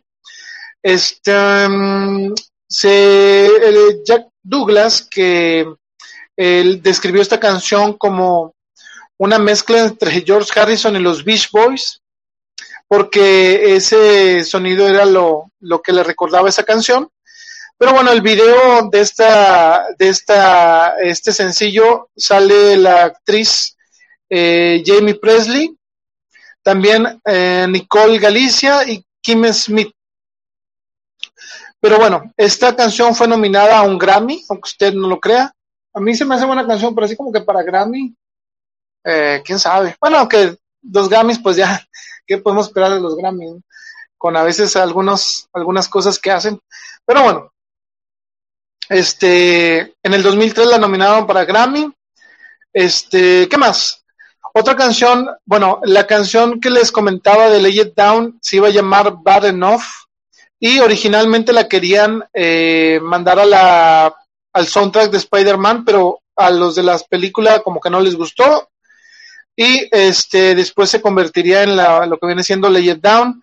Y pues bueno, este álbum fue certificado doble platino, platino, perdón, y después vino el MTV Icon, si usted no lo ha visto, bueno, pues MTV le dedicó una un premio a la trayectoria en el 2002, cuando todavía MTV hacía música. Y este hay unas em, presentaciones muy interesantes, si ustedes no lo han visto. Eh, son Pink aventándose un cover de Jenny's Goragon, Shakira eh, cantando Dude Looks Like a Lady, Kid Rock eh, cantando Mama King y Last Child. Train eh, cantó Dream On. Reservamos comentarios. y Papa Roach se aventó un eh, cover de Sweet Emotion. Y bueno, este, hablaron bien de la banda, ya ven que hacen sus, eh, sus, eh, digamos que, ¿cómo se llaman estos? Sus, la productora como que no me hace caso a mis señas de beisbolista. ¿Sus qué? sus especiales, este, celebrando a la banda en el MTV, Icon. Se me queda viendo con más sueño que otra cosa, pero bueno, este, Metallica habló bien de la banda, Janet Jackson, Lim Bizkit, bueno, Fred Dors, Alicia Silverstone salió también ahí, Mila Kunis, bueno, eh, hubo de todo en el MTV Icon, muy esperado para los seguidores de la banda. Y bueno, en el 2003 eh, se lograría este evento eh, que nos hubiera mucho gustado ir a, a Robert y a mí, porque se aventaron una gira con Kiss en el 2003 que se llamó Proximus Maximus Tour. Y bueno, ahí andaban de que quién quería cerrar y que ahora cierro yo y no sé qué. Total, que pues ya saben que los egos están por todos lados entre Kiss y Aerosmith. Pero bueno, hicieron una buena gira y este a los dos les sirvió para para este promocionar eh, pues la música de su banda. Y pues para mí fue una de las giras que me hubiera gustado ver. Lamentablemente pues ya no ya no este no creo que la vayan a, repetir. Eh, dice Robert Contreras Cash Metallica The Cure Aerosmith y Heavy Metal Honors. Muy bien. Eh, Sí, este, hubo, una, ese, en ese tiempo MTV le metía a, la música buenas, buenas cosas, pero ya después se nos descompuso. ¿Qué más hizo la banda ya para terminar y irnos al siguiente álbum rápidamente? Bueno, hizo eh, una canción, bueno, adaptó una canción que ya tenía, que se llama Lizard Love, para la película eh, Rugrats Go Wild. Así que pues pues bueno, ¿qué, podemos decir? Que a los que les gusta la canción, pues que bueno. Pues sí, salieron, eh, salieron peleados todos de la de el Kiss y Aerosmith, pero bueno, al final, pues se fueron con los bolsillos llenos, bien peleados, pero contentos, como quien dice, ¿no? Eh, ¿Qué más? Vamos a ver el siguiente álbum, que ya se nos están acabando los álbums. Yo les dije, pues yo no sé a qué hora me voy a dormir, pero voy a acabar de, eh, el especial. Gracias a los que se quedan y los que nos están escuchando, créanme que todavía quedan como una hora, o dos, o tres, no, tres no. Aquí digo dos a lo mucho. Pero bueno, aquí nos lo pasamos, es domingo, parte de la mayoría, mañana estamos en cuarentena todavía. Así que hay que aprovechar. Bueno, Honky on Bobo. ¿Qué pasa con este álbum? Bueno, eh, pues pasan muchas cosas que ahorita les voy a comentar.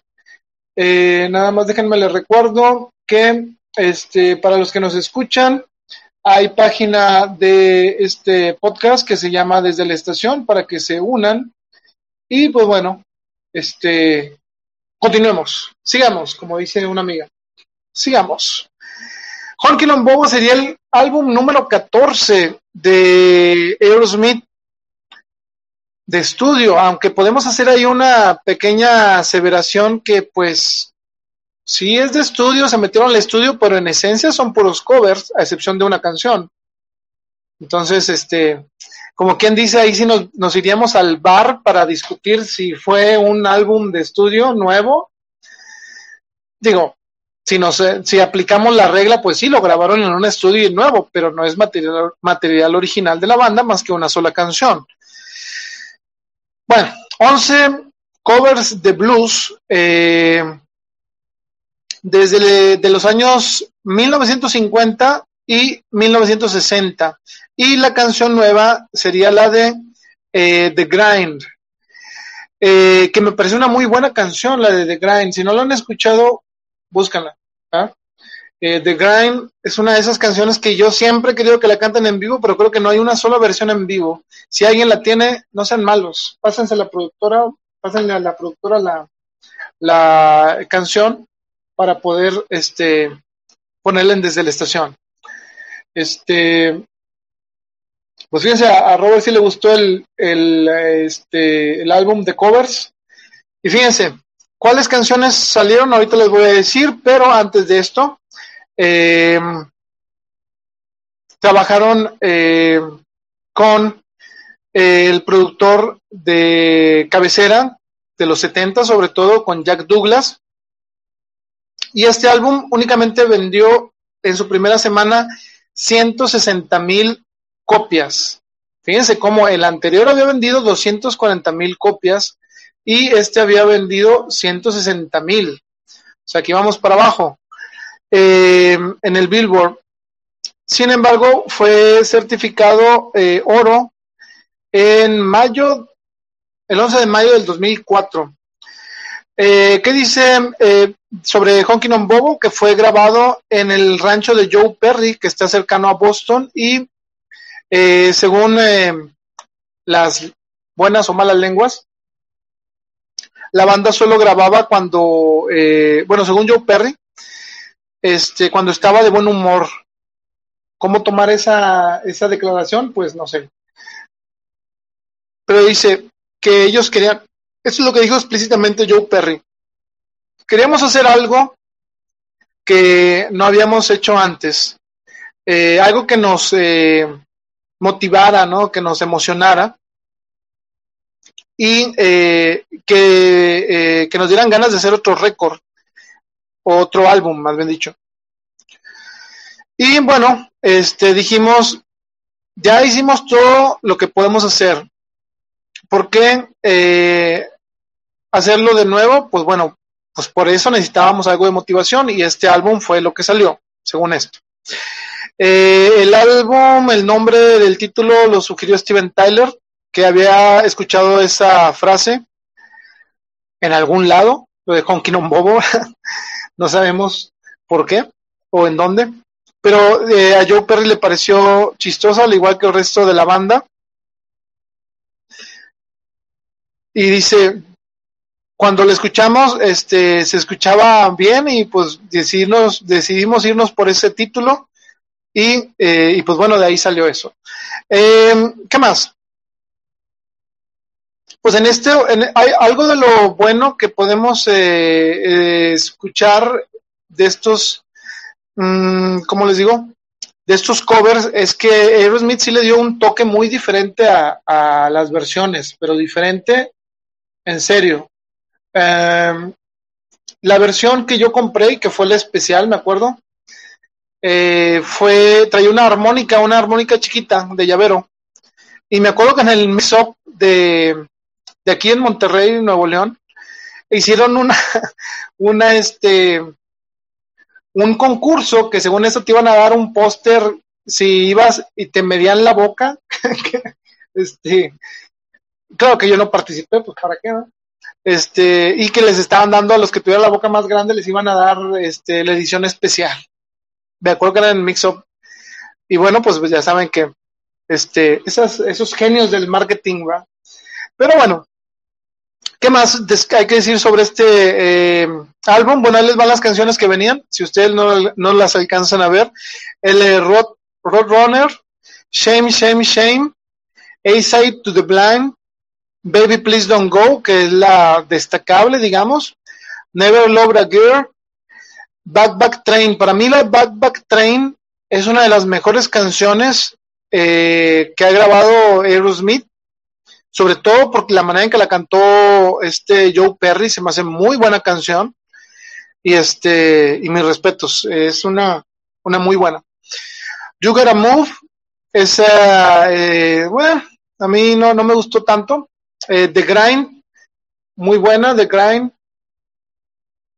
este I'm Ready uh, Temperature o temperatura eh, Stop Messing Around. Me gusta mucho Stop Messing Around y siempre se lamentaba este, Joe Perry en las presentaciones en vivo de la banda. Los que saben de qué estoy hablando, es una de esas clásicas que Joe Perry viene tocando desde principios de los 90, probablemente, la Stop Messing Around.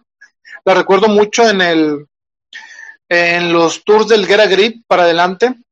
Eh, y una muy buena para mí que se llama Jesus is on the main line, en donde junta a toda la, todas algunas hijas de Aerosmith hacen su, su este, hacen los coros. Eh, entonces, este, para mí me pareció muy buena, muy buena canción. De este nada más se crean de sencillo, lamentablemente, Baby Please Don't Go. Digo lamentablemente porque yo hubiera votado porque le dieran un sencillo a Joe Perry por Back Back Train. Acá estás hablando de blues y está buena la versión. Pero no sucedió. Y tampoco sucedió que sacaran The Grind eh, como sencillo. Total, eh, no fue muy eh, publicitado en, al menos en México, yo no recuerdo que haya habido alguna euforia por este disco.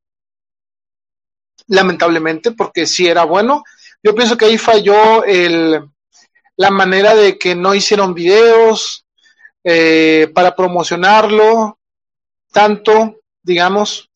Eh, creo que por ahí hay uno de Baby Please Don't Go, pero ahora nada más estar en vivo y pues la gente estaba acostumbrado o estaba, como bien dice Robert allá arriba, de, ver, eh, ver algo novedoso de Aerosmith, usaba actrices de, del cine y todo esto, o del medio.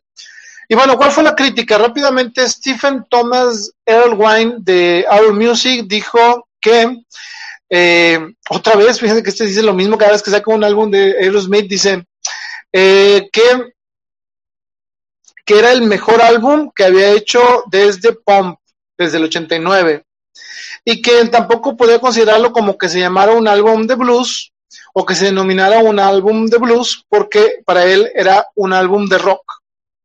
Eh, y para él dice que fue una sorpresa, este, que sin embargo eh, el título era malo y también eh, digamos que la portada y todo eso le pareció como que muy desangelada.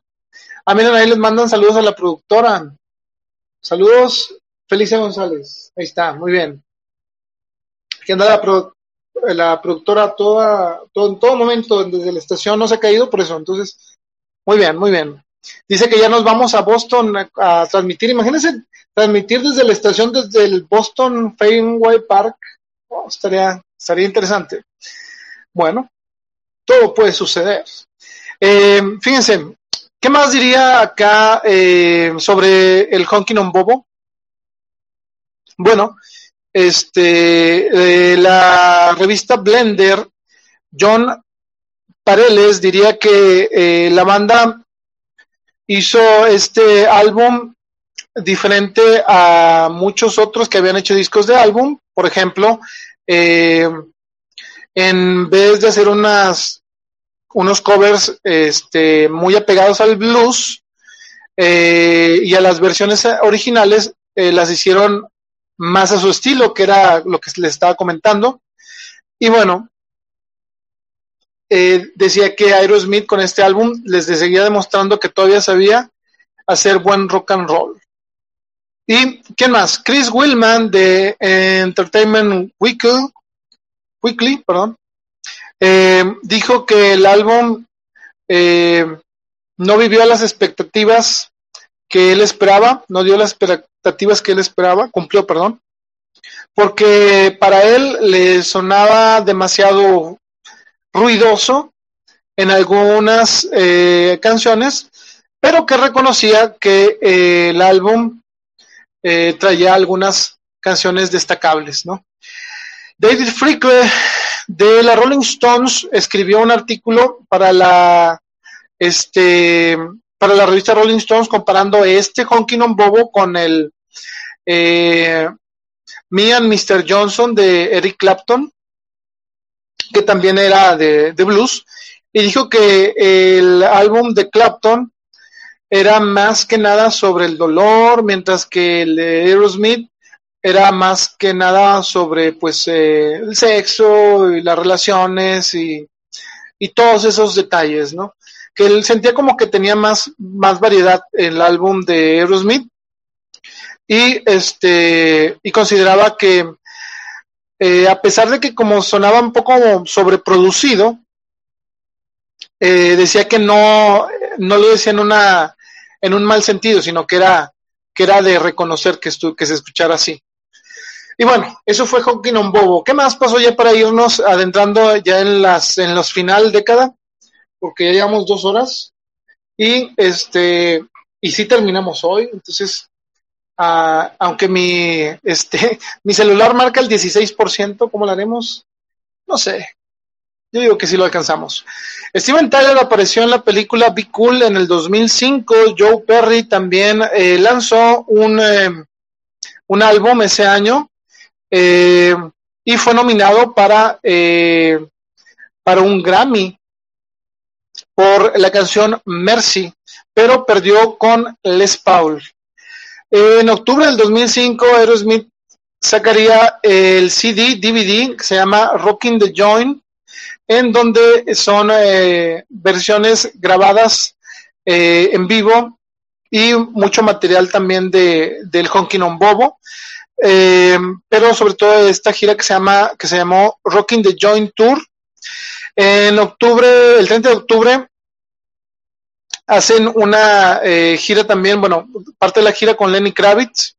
¿Y quién más? Eh, la banda había planeado hacer una gira este, con Chip Trick también en la, en la primavera, pero casi toda esa gira fue cancelada porque este, Steven Tyler lamentablemente anunciaría que tenía eh, que atravesar por una cirugía en la garganta, así que fueron cancelando prácticamente todo, ¿no?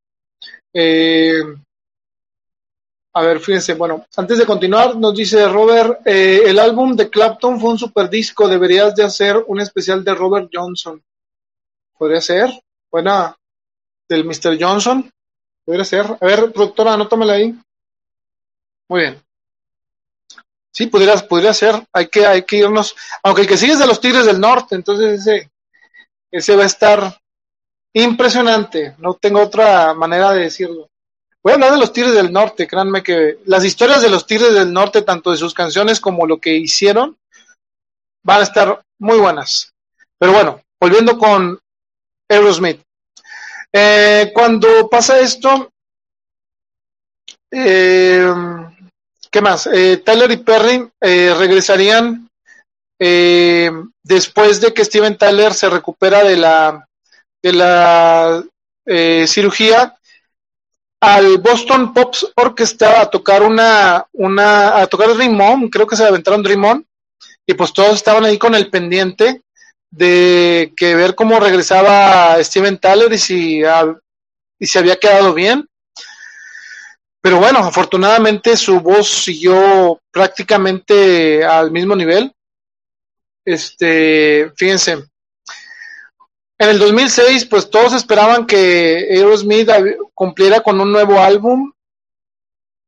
Sin embargo, eh, no iba a ser posible porque, pues bueno, primero, como habíamos dicho, em, surgió lo de la cirugía a Steven Tyler y después surgió algo peor todavía. Tom Hamilton eh, le daría eh, cáncer de la garganta y eh, tendrían que intervenirlo y seguir los tratamientos, ¿no? Entonces, este, pues llegaron muchas malas cosas para eh, la banda en estos años que tuvieron que posponer eh, y la disquera eh, optó por, una vez más, sacar esta, esta, este, ¿cómo les digo?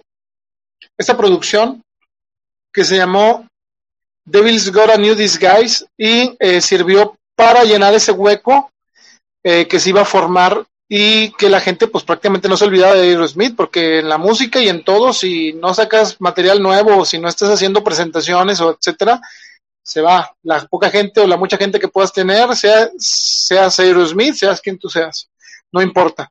Eh, qué más bueno, eh, sacaron un sencillo que se llamó como el nombre eh, lo indica Devil's Got a New Disguise. Eh, le fue, digamos que bien, le fue en el número 15, llegó hasta el número 15 y en este álbum salió una canción que se llama Sedona Sunrise, que únicamente se conseguía hasta ese momento como bootleg, pero afortunadamente la pudieron eh, rescatar e incluirla ahí. Eh, originalmente esta canción de Devil's Got a New Disguise iba a ser llamada eh, Susie Q y esta iba a salir para el Pump, pero eh, después intentó grabar también para el Get a Grip y fue grabada de nuevo, este, porque no les convenció. O sea, era un refrito del refrito del refrito.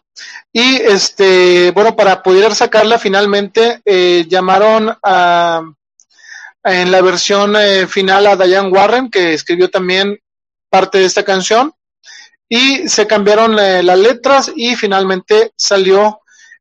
Y en octubre, el 11 de octubre del 2006, se la aventó Aerosmith en vivo eh, en Clarkston, Michigan, en la gira Route of All Evil, Evil Tour. A ver, otra vez, porque se me fue. Route of All Evil Tour. Ok. De eso, eh, la canción eh, la siguieron tocando. Estuvo eh, presente en el set de la banda durante ese tiempo. Sin embargo, al terminar esa gira, creo que ya no la volvieron a tocar.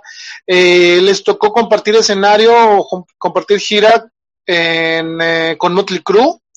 También, este, pues bueno, vendría de nuevo lo de Tom Hamilton, este, los problemas que traía ahí con lo del cáncer de garganta y tuvo que apartarse un tiempo de las presentaciones en vivo para mientras se recuperaba, entonces entró a sustituirlo el bajista David Hull hasta que regresó eh, este Tom Hamilton y quién es David Hull bueno David Hull eh, tocaba en el Joe Perry Project para los que este digamos bueno digamos que fue de la misma banda no este, simplemente era para sustituir a Tom mientras se recuperaba.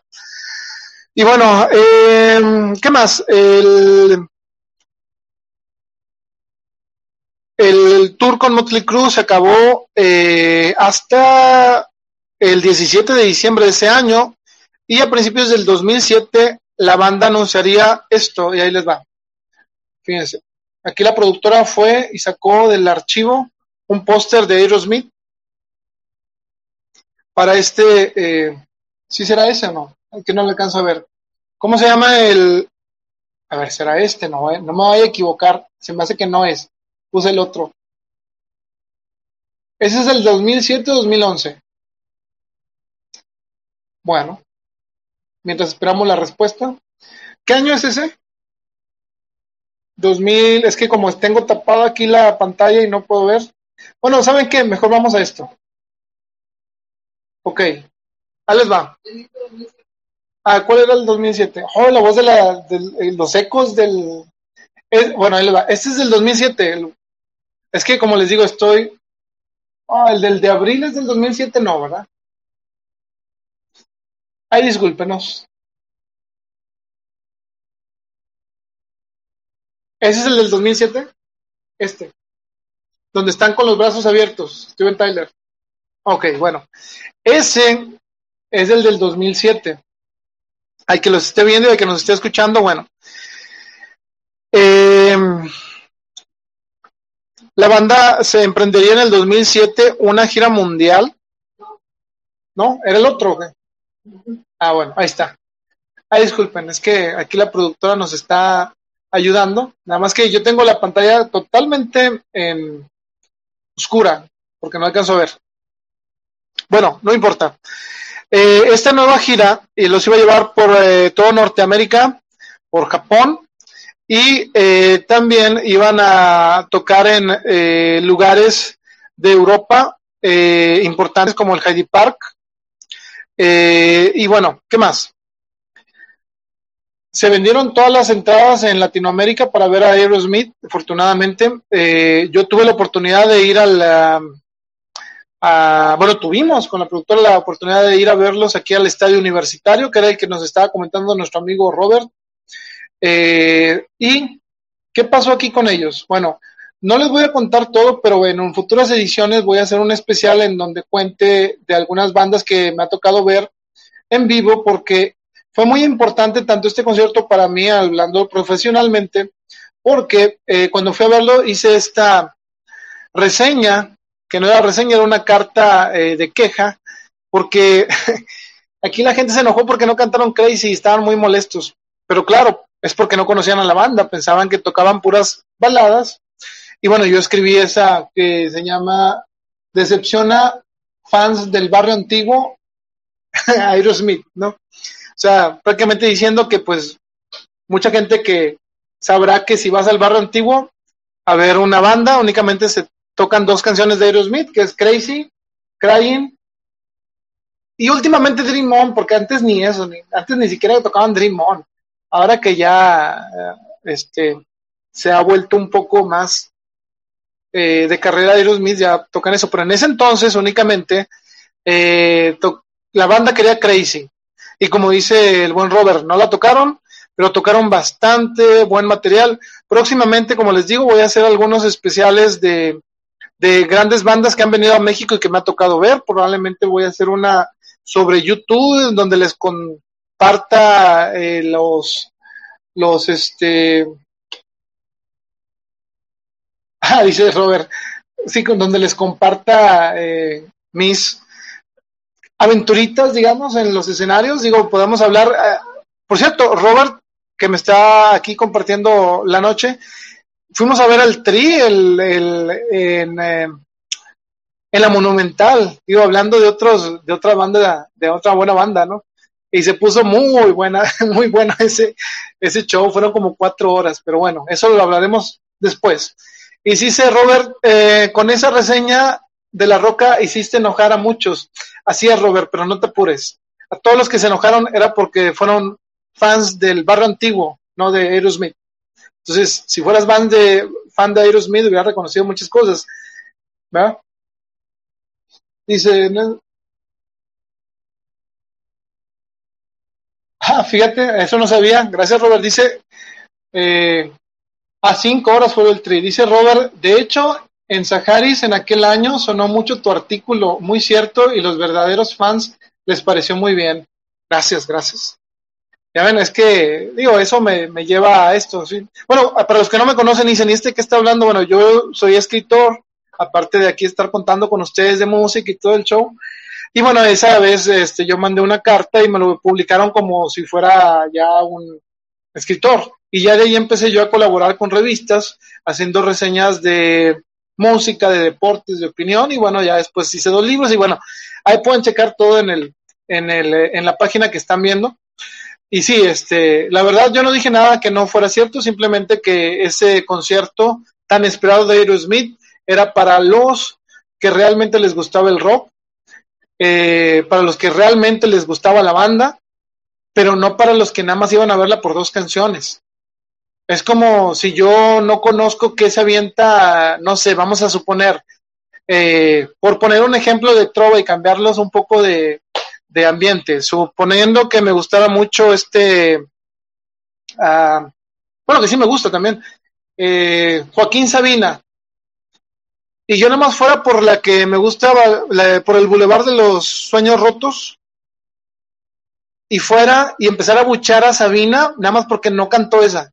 Entonces sería, pues no, o sea, uno va y pues la banda, incluso, bueno, no me voy a adelantar tanto, pero eso pasó en este concierto y pues bueno, fueron, fueron buenos, este, buenos eh, recuerdos. Y pues la verdad, gracias a esta, a esta, a este artículo, este, gracias a este artículo eh, me dio el, me abrió las, las puertas en varios, en varias eh, publicaciones y revistas y todo esto. Eh, sí, ah, sí, es cierto. Aparte, Steven se dio cuenta que la gente no se prendía así.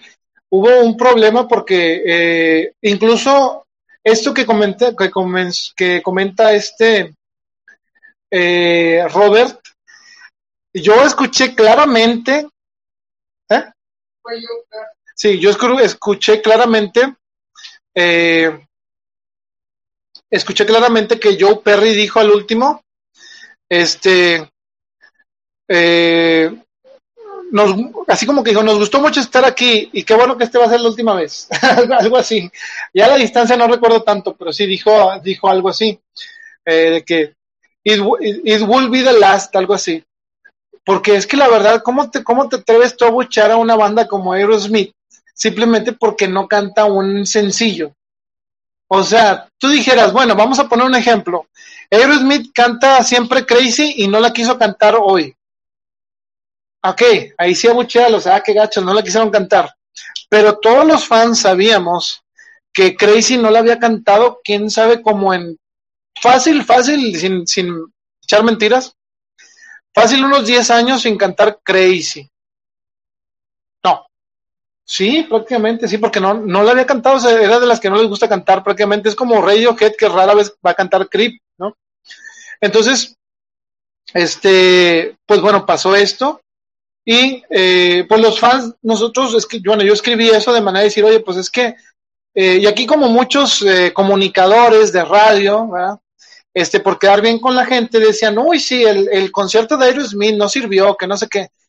Le decía, no, lo que no sirvió fue que la gente esperaba algo que Aerosmith no está dando. Aerosmith no es un grupo que te va a cantar ocho baladas en un concierto.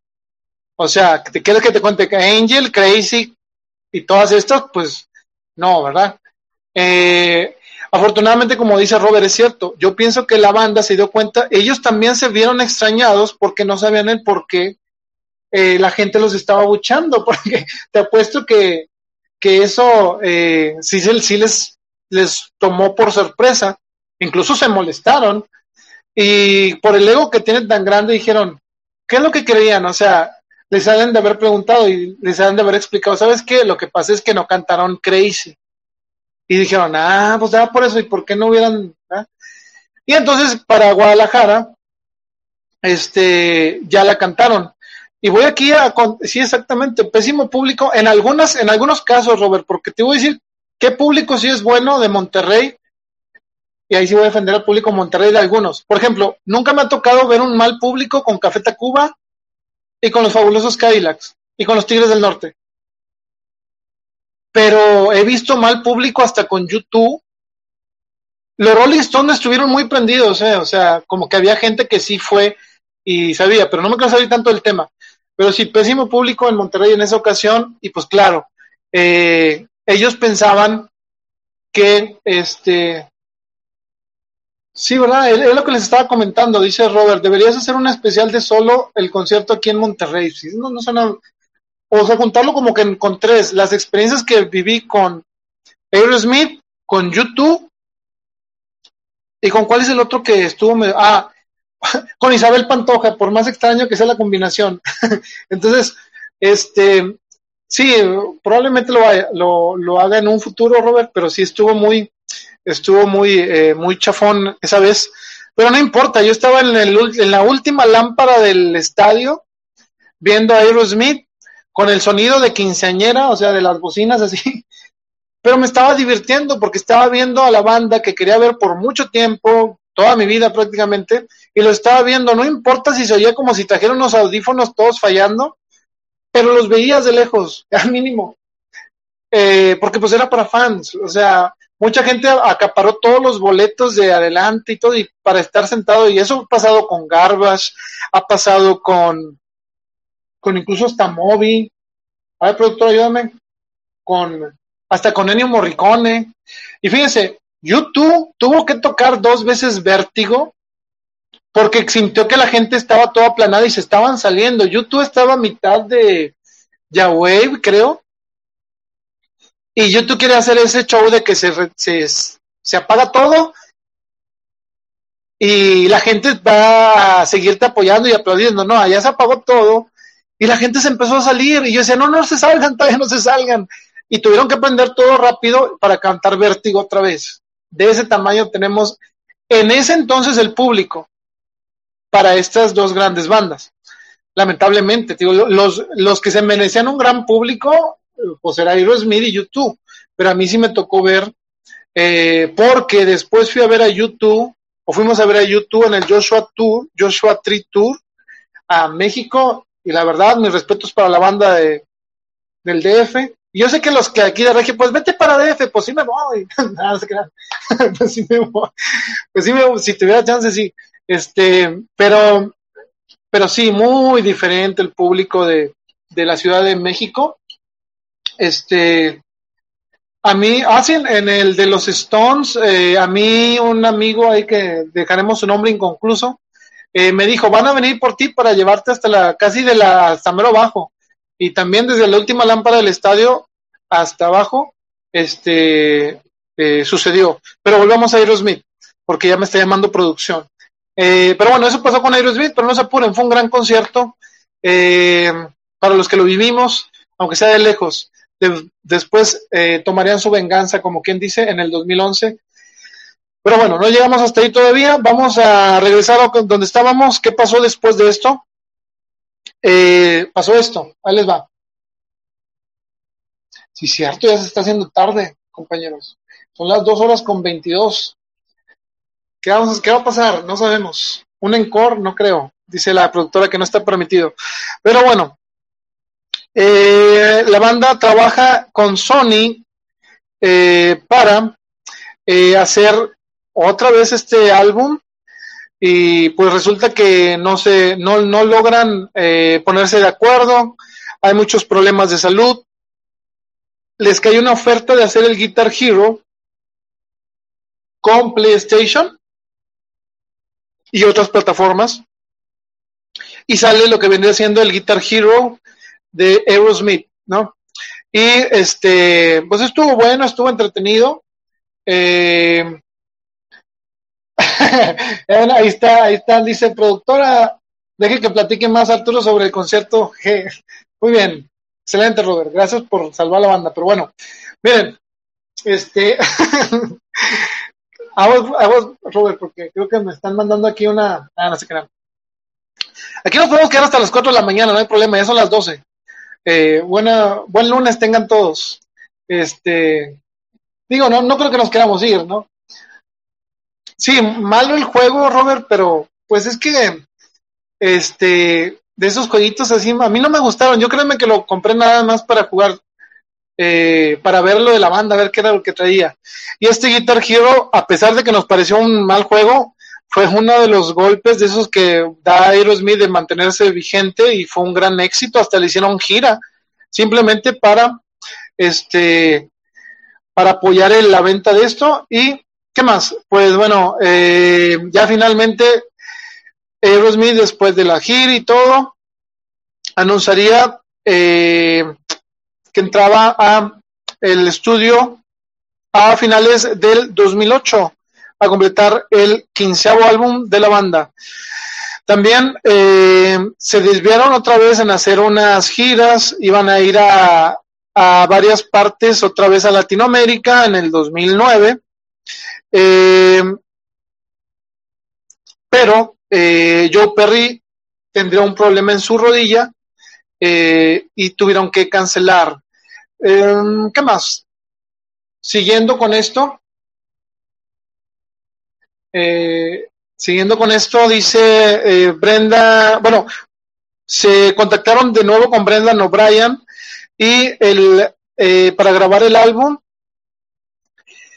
pero pues simplemente no pudieron hacerlo porque se salieron de gira de nuevo eh, con CC Top, como que no les, no, yo sí lo que veo de Aerosmith es que abusa mucho de sus giras, pero pues de ahí es donde sale el dinero. Aquí dice que la productora paga las horas, no, no hay bronca. Bueno, esperemos que sí, Robert. Mínimo que pague las gringas, las campechanas, pero bueno, este, dice aquí, sacaron un tour que yo digo que de ahí surgió la idea de, de YouTube, nada, este, que fue el tocarse todo el Toys in the completo, este, lo hicieron de una manera muy especial, nada más fueron siete fechas en donde se aventaron el Toys in the completo. Finalmente vimos Juicy Me Crying en vivo y Joe Perry cantando la Combination. Eh, lamentablemente eh, volvieron los problemas en esa gira eh, de salud, sobre todo el guitarrista Brad Whitford tuvo que cancelar siete fechas porque, aunque usted no lo crea, se había lesionado. Al bajarse de su carro, se pegó en, la cabeza, que es, y este, y le tuvieron que hacer una cirugía entonces, sí, no se ría, productora. Eso puede ocurrir. Este, y más si, pues, el Brad Whitford, quién sabe qué andaba haciendo, pero bueno, se pegó ahí, tuvieron que, este, remediarlo, ¿no? El 28 de junio del 2009, eh, seguiría otro problema. Otra vez Steven Tyler se lesionaría una pierna, este, y otra vez se pospondrían fechas. También eh, Tom Hamilton volvió otra vez a resentirse este, y hacerse una cirugía. Eh, y bueno, para acabarla y otros problemas más, el 5 de agosto del 2009, Steven Tyler eh, se lo llevarían de emergencia a un hospital porque en Sturgis, South Dakota, estaban dando un concierto y se cayó eh, por ahí dicen que lo empujó Joe Perry. no, no se crean, no sé. Hay un video, sí, pero bueno, ahorita lo vamos a ver. Este, sí, se lesionó bastante. Eh, Joe Perry cuando vio que se cae, este, no lo alcanzó a salvar esta vez. Y tuvo que decirle a la audiencia que se acababa el concierto. A Steven Tyler se lo llevaron al Rapid City Regional Hospital en donde recibió, eh, pues ahora sí que los primeros auxilios, porque eh, sí se lastimó bastante, se pegó en la cabeza y en el cuello y se rompió eh, el hombro. entonces, este, se tuvieron que posponer todo. y pues bueno, ¿qué más? ¿Qué más? Pues, pues toda esta mala suerte, ¿no? Este, se tuvieron que cancelar todas las eh, restantes fechas con CC Top. Y pues bueno, eh, ¿qué más podemos decir de esto? Joe Perry, como vio que había muchas broncas, dijo, va, voy a sacar mi quinto álbum en solitario. Joey Kramer sacaría una autobiografía que se llama Hit Heart, eh, muy buena, por cierto, trae mucho, mucho chisme, esos que les gusta a la productora que me da las notas en donde se pelean. Chisme musical, comprobado, no chisme inventado, aclarando. ¿eh? Eh, dice, eh, ¿quién más? Steven Tyler, fíjense, estoy donde, déjame cambio la foto para estar más ad hoc, porque ya van a empezar las broncas, miren, ahí va. Ahí está, esa es la imagen de Aerosmith. Si usted, si usted piensa en Aerosmith en el 2009, es eso. Ahí está, esa es la viva imagen de Aerosmith en el 2009. ¿Por qué? Porque este Steven Tyler, em, él dijo, pues saben que yo no voy a hacer la, gira de Sudamérica em, porque tengo otros planes. Y esos planes incluían, este, no, sí, Perry se lesionó la pierna. Pero bueno, ahorita, ahorita te digo eso, Robert. Pero fíjate, eh, Steven Tyler, dentro de estos planes que quería hacer y por lo cual cancela todo y se sale, digamos, se toma un tiempo de la banda, era para escribir eh, la autobiografía que se llama Does the Noise in My Head Bother You? que es una frase de una canción de Nine Lives, ahí se las dejo como trivia para los que la conocen. Y eh, declaró en ese entonces a Classic Rock Magazine, no sé lo que estoy haciendo todavía, pero definitivamente va a ser algo de Steven Tyler. Estoy trabajando en mi marca. Steven Tyler. Así dijo. Algo un poco egocéntrico, como diría la canción de The Farm, pero pues sí. Eh, la marca Tyler, pues sí. Eh, el guitarrista Joe Perry, pues no que lo haya ignorado, pero dijo, bueno, pues yo me voy de gira con mi álbum y este, y pues bueno, los demás se quedaron así como que, pues vamos a empezar a hacer salsas o vamos a empezar a hacer algo más, ¿no? Tom Hamilton se dedicó a actuar un poco, etcétera, etcétera. Eh, en noviembre del 2009, Joe Perry dijo que Steven Tyler no había estado en contacto con la banda y que probablemente estaba a punto de renunciar a Aerosmith. Eso fue lo que dijo Joe Perry. Y también añadió que, por lo tanto, el grupo estaba viendo si contrataban a un nuevo eh, cantante para tocar con él. Así, así estaban. Por eso les digo que esa es la viva imagen de, del 2009. Y, este, bueno, como verán, ahora sí, como dice Robert, este, hay una leyenda urbana que eh, reporta que Lenny Kravitz iba a ser el que iba a reemplazar a Steven Tyler. Hay que recordar que Lenny Kravitz trabajaba mucho con Aerosmith. Entonces, imagínense un Aerosmith con Lenny Kravitz. Pues a lo mejor este aguantaba, ¿no? No creo. ¿verdad? Tendría algo como el Velvet Revolver y el Audio Slave y todo esto, ¿no? Pero afortunadamente, pues, eh, pues no, no sucedió. Sí le preguntaron a Lenny Kravitz si era cierto que había estado en esa posición de suplir a Steven Tyler y Lenny Kravitz dijo, no, yo no. Así, con esa voz, no, yo no. Y bueno, ¿qué más? Eh, Tyler eh, se uniría al Joe Perry Project el 10 de noviembre del 2009, aclarando ya que este que él no iba a eh, dejar a Aerosmith y se aventaron Waltis Way. Y Joe Perry, este, pues sí como que que hubiera estado eh, sí, miren, aquí me dicen sobre esto.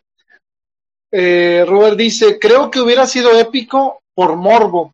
Yo me imagino que sería algo como lo que pasó recientemente con ACDC y Axel Rose, ¿no? Que Brian Johnson de repente, quién sabe dónde me lo mandaron y ahora resultaba que Axel Rose iba a, a tomar las riendas de ACDC, pues no, no, gracias.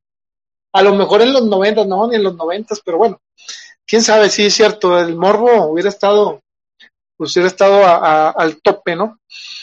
Eh, la revista People reportó que Tyler había entrado eh, a rehabilitación el 22 de diciembre de ese año porque eh, se había hecho adicto a los a los painkillers que son los ese, pastillas para el dolor, ¿no?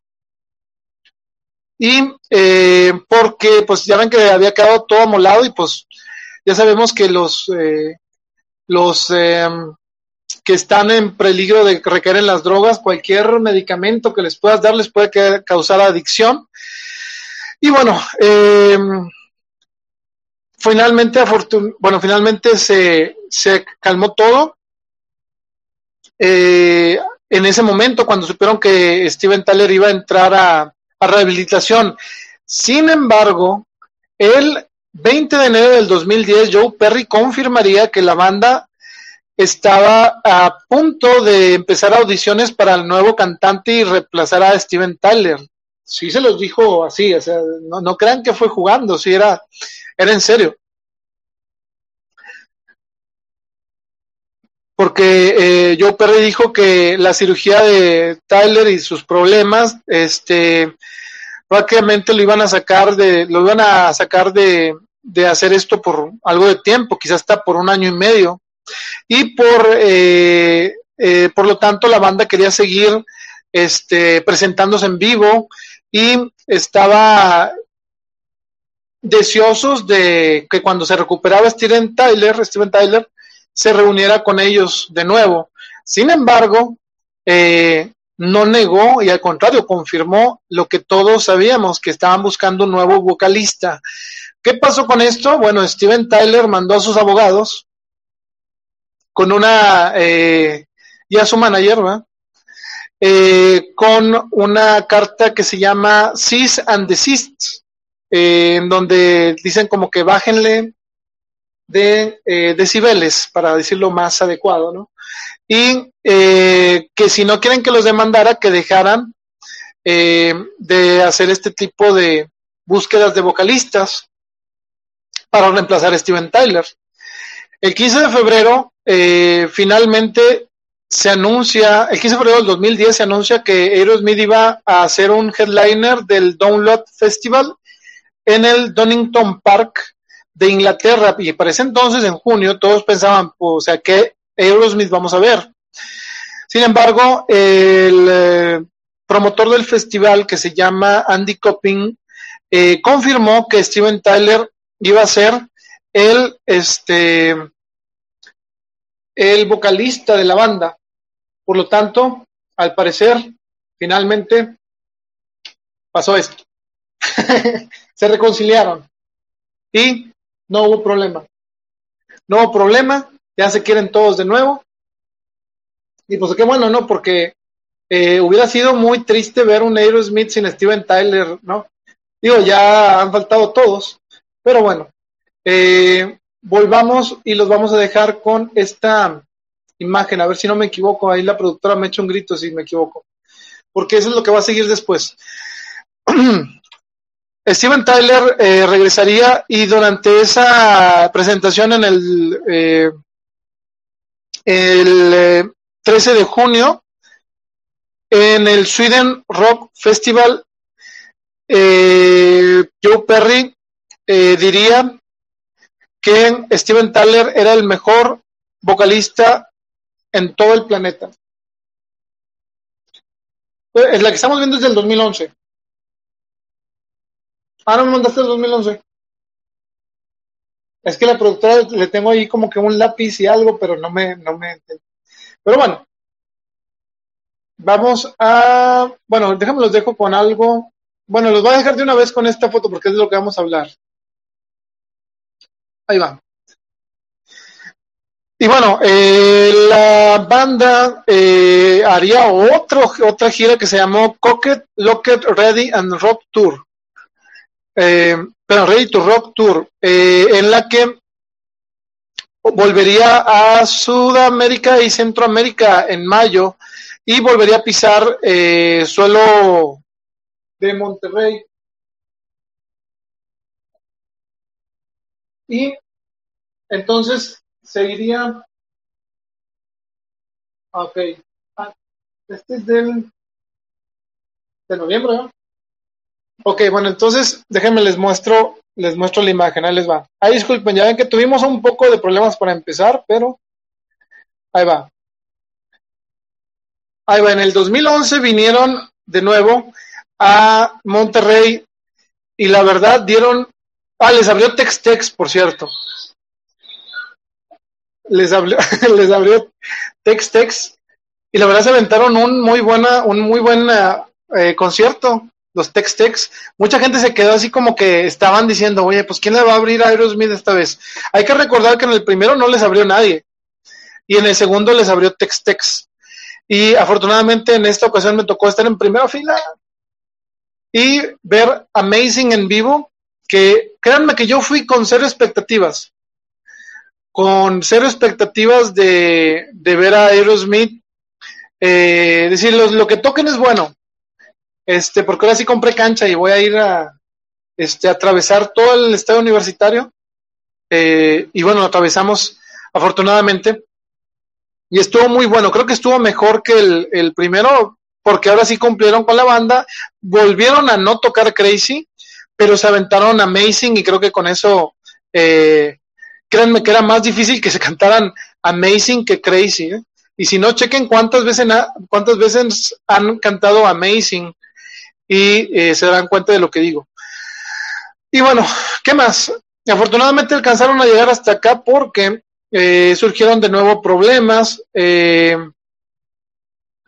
eh, Steven Tyler empezó a distraerse con American Idol, la banda no quiso, la banda se enteró que Steven Tyler iba a ser juez de American Idol por internet, o sea que ni siquiera les dijo, y este Joe Perry pues se volvió a molestar y dijo, eh, declaró que eh, que estaba harto y cansado de esperar eh, y que esta vez no iba a dejar que el tiempo pasara así eh, como otras veces. O sea, prácticamente anunció que estaba muy molesto con Steven Tyler de nuevo, ¿no? Y pues bueno, en medio de todo eso, pues Steven Tyler cumplió con American Idol, y empezaron a grabar eh, el nuevo disco durante esos eh, meses que estaba en American Idol. Dice Tom Hamilton que Steven Tyler eh, iba a las grabaciones de American Idol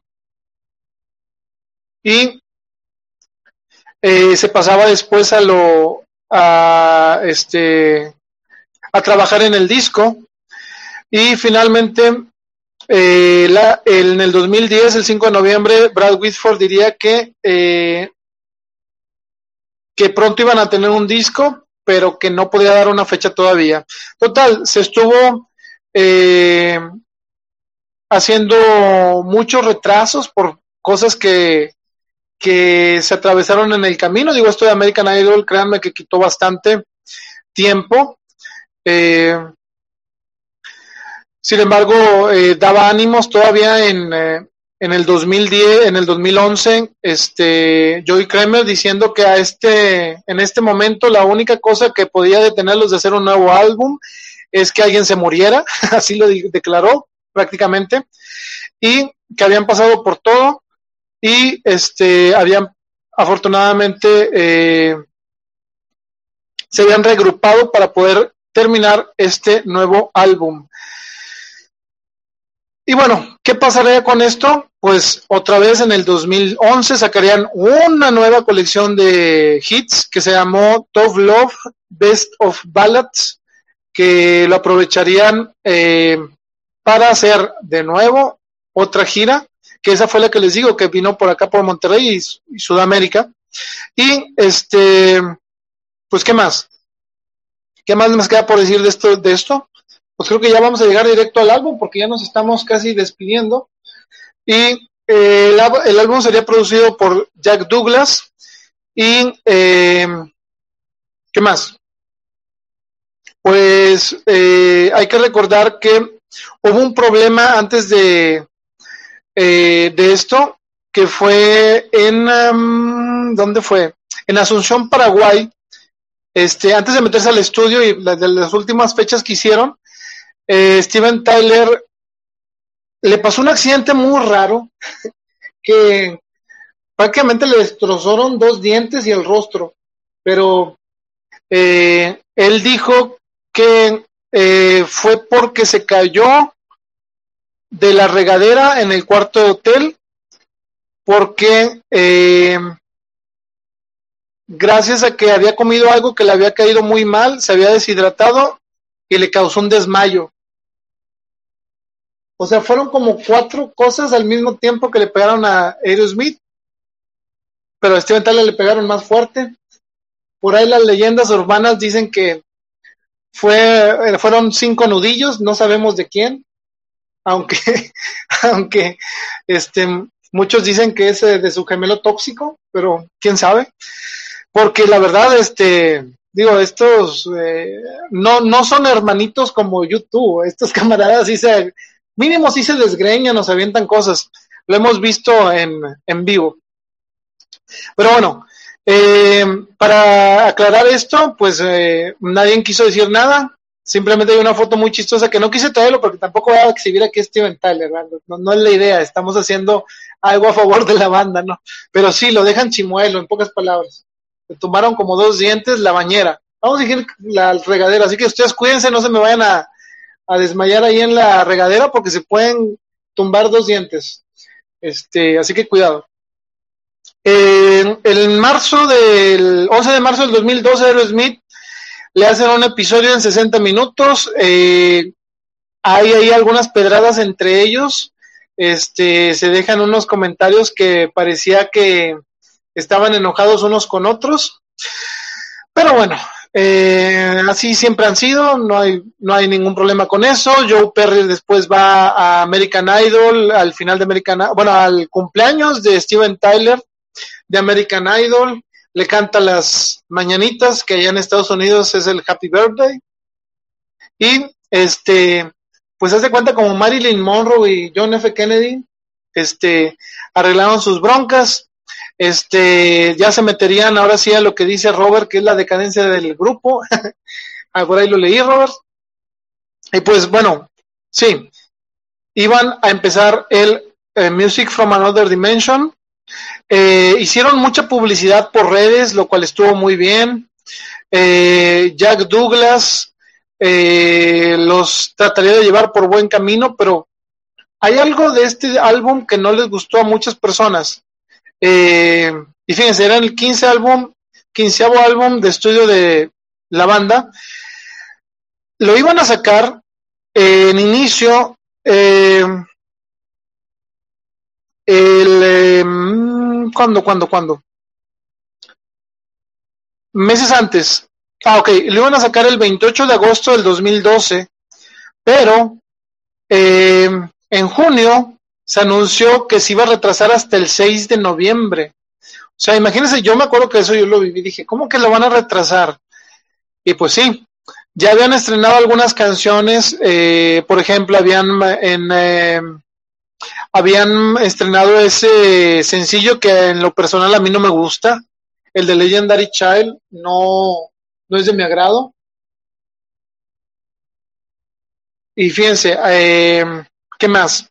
Ahorita vamos a checar las canciones, Robert, porque te voy a recomendar unas que lamentablemente no, eh, no incluyeron en el disco y lo sacaron como lados B y todo eso y que yo creo que estaban mejor que las que incluyeron que algunas.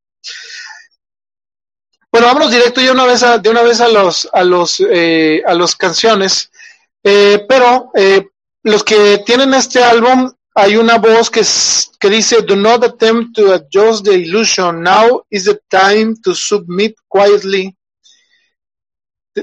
There is nothing wrong with your television set. Bueno, eso lo decían antes. Lo último que dije, lo del set, lo decían en The Other Limits. Y bueno, este Jack Douglas grabó eso como que para darles un intro de ciencia ficción, porque si ustedes se dan cuenta, la, la portada es una, un homenaje a la ciencia ficción y bueno, eh, Music from Another Dimension.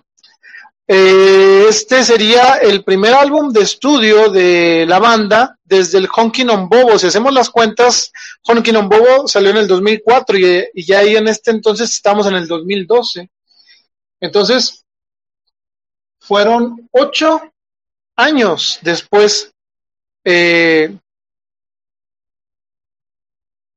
del Honkin' on Bobo pero lo peor sería que si haces las cuentas del de Just Push Play, que es realmente el contenido original, pues eran prácticamente 11 años después de hacer un disco nuevo de Aerosmith con material de la banda.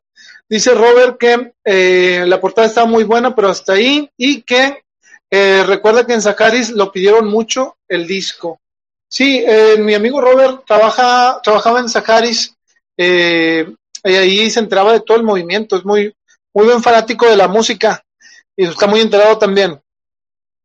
Y bueno, también nos da esa opinión, qué bueno que lo, que, lo comentas. Em, ¿Qué más? ¿Qué más? Bueno, eh, iba a ser producido por Jack Douglas, Steven Tyler, Joe Perry y Marty Frederiksen. Em, es el eh, álbum más largo eh, de la banda con 68 minutos nada más. Estas canciones se estuvieron trabajando, dicen algunos, eh, que desde el 2006, entonces tenía prácticamente seis años trabajando en ese álbum a diferente tiempo, porque ya vimos todo lo demás. Eh, la Rolling Stone eh, tuvo un error y subió todas las canciones a su portal. Se supone que les iban a sacar de una por una, pero por un error subieron todas al mismo tiempo y bueno, ya saben que la tecnología es medio engañosa y se las piratearon todo. Algo parecido que lo que le pasaba a YouTube. Pero bueno, no importa y siguieron trabajando en el álbum. El 20 de octubre del 2012, la, los Patriotas adoptan eh, Legendary Child como el himno de los Patriotas en una cosa que se llama Pepsi's NFL Anthems Project. Y bueno, como sabemos, este, son de Boston, eh, Aerosmith. Y pues bueno, les, les escribieron una, una eh, canción para la banda. Y bueno, vámonos ahora sí a la última, al último, este, al último tramo de Aerosmith. ¿Y qué es lo que trae este álbum? Trae Love Three Times. Algunos dicen que Love 3X, pero no. Es Love Three Times y ahorita se los vamos a aclarar por qué. Oh Yeah, bueno, Love Three Times es Steven Tyler, Oh Yeah es de Joe Perry, Beautiful es Tyler y Marty Frederiksen, Tell Me es de Hamilton, Out Go the Lights es de Tyler, Legendary Child es de Tyler, What Could Have Been Love es de Tyler Frederiksen y Russ Irwin y Street Jesus es de Tyler, Can't Stop Loving You eh, es de Tyler y Frederiksen, Lover a Lot es de Tyler, We All Fall Down es de Diane Warren, Freedom Fighter es de Joe Perry, Closer es de Tyler, Something es de Perry y Another Last Goodbye es de Tyler y Desmond Child. ¿Qué pasa con esto? Bueno, eh, hubo una edición especial para el Walmart que, incluía el cover de los Temptation que se llama Shaky Ground. Eh, también hubo otra, los japoneses recibieron Shaky Ground y I'm Not Talking de eh, cover también de Moose Allison. Y hubo una edición deluxe de este álbum que se llamó, perdón, que era de dos discos y venían canciones que se llama, eh, bueno, tres canciones, una que se llama Up on the Mountain de Tom Hamilton, Oasis in the Night de Joe Perry, Sunny Side of Love de Steven Tyler. Eh, en las letras, estoy, acuérdense que estoy leyendo nada más los que las escribieron. La música pues varía. Eh, ¿Qué más? Ok, si quieren que les comente cuáles para mí en lo personal son las canciones que yo recomendaría de este álbum, son las siguientes.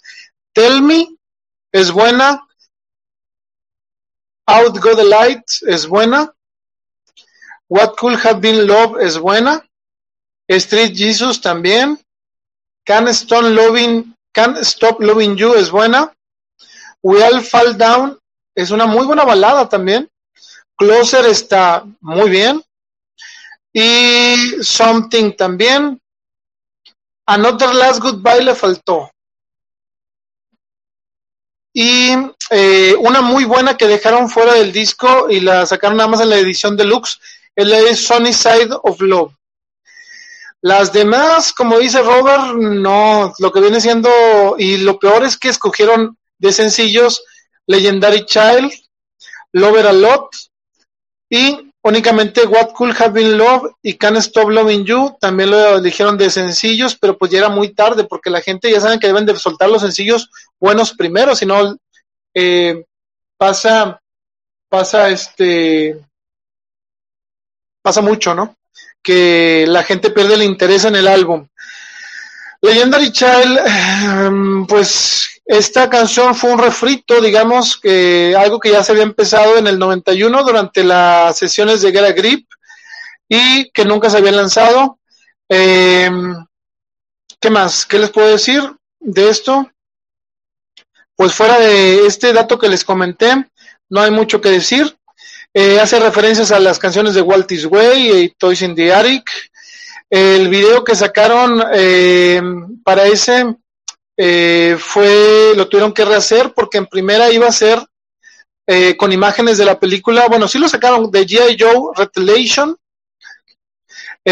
cuando se retrasa la película de G.I. Joe Retaliation, estaban todos este, viendo a ver qué hacían, entonces este, decidieron volver a grabar un, eh, un unas escenas para que las intercalaran con imágenes de la banda, contrataron a la actriz Alexa Vega, y bueno, este lo estrenaron en julio de 10 del 2012. Pero fíjense cuál, cuál es el error aquí. Estrenas un álbum hasta no, noviembre.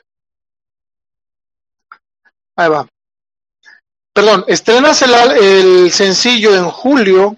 Bueno, al menos el, el video en julio. Y tu álbum va a salir en noviembre son como cinco meses, eh, entonces sí está como que complicado el, el que la gente este, mantenga el interés.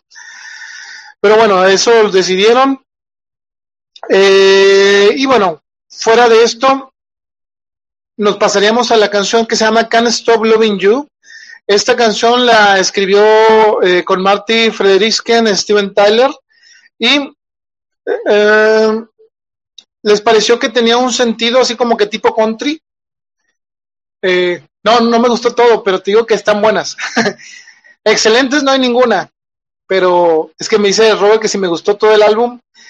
Eh, no, pero hay unas muy buenas, otras buenas. De este álbum no hubo ninguna excelente, ese fue el problema. Entonces, este, por ejemplo, este de Carrie Underwood hicieron un dueto con esta eh, cantante.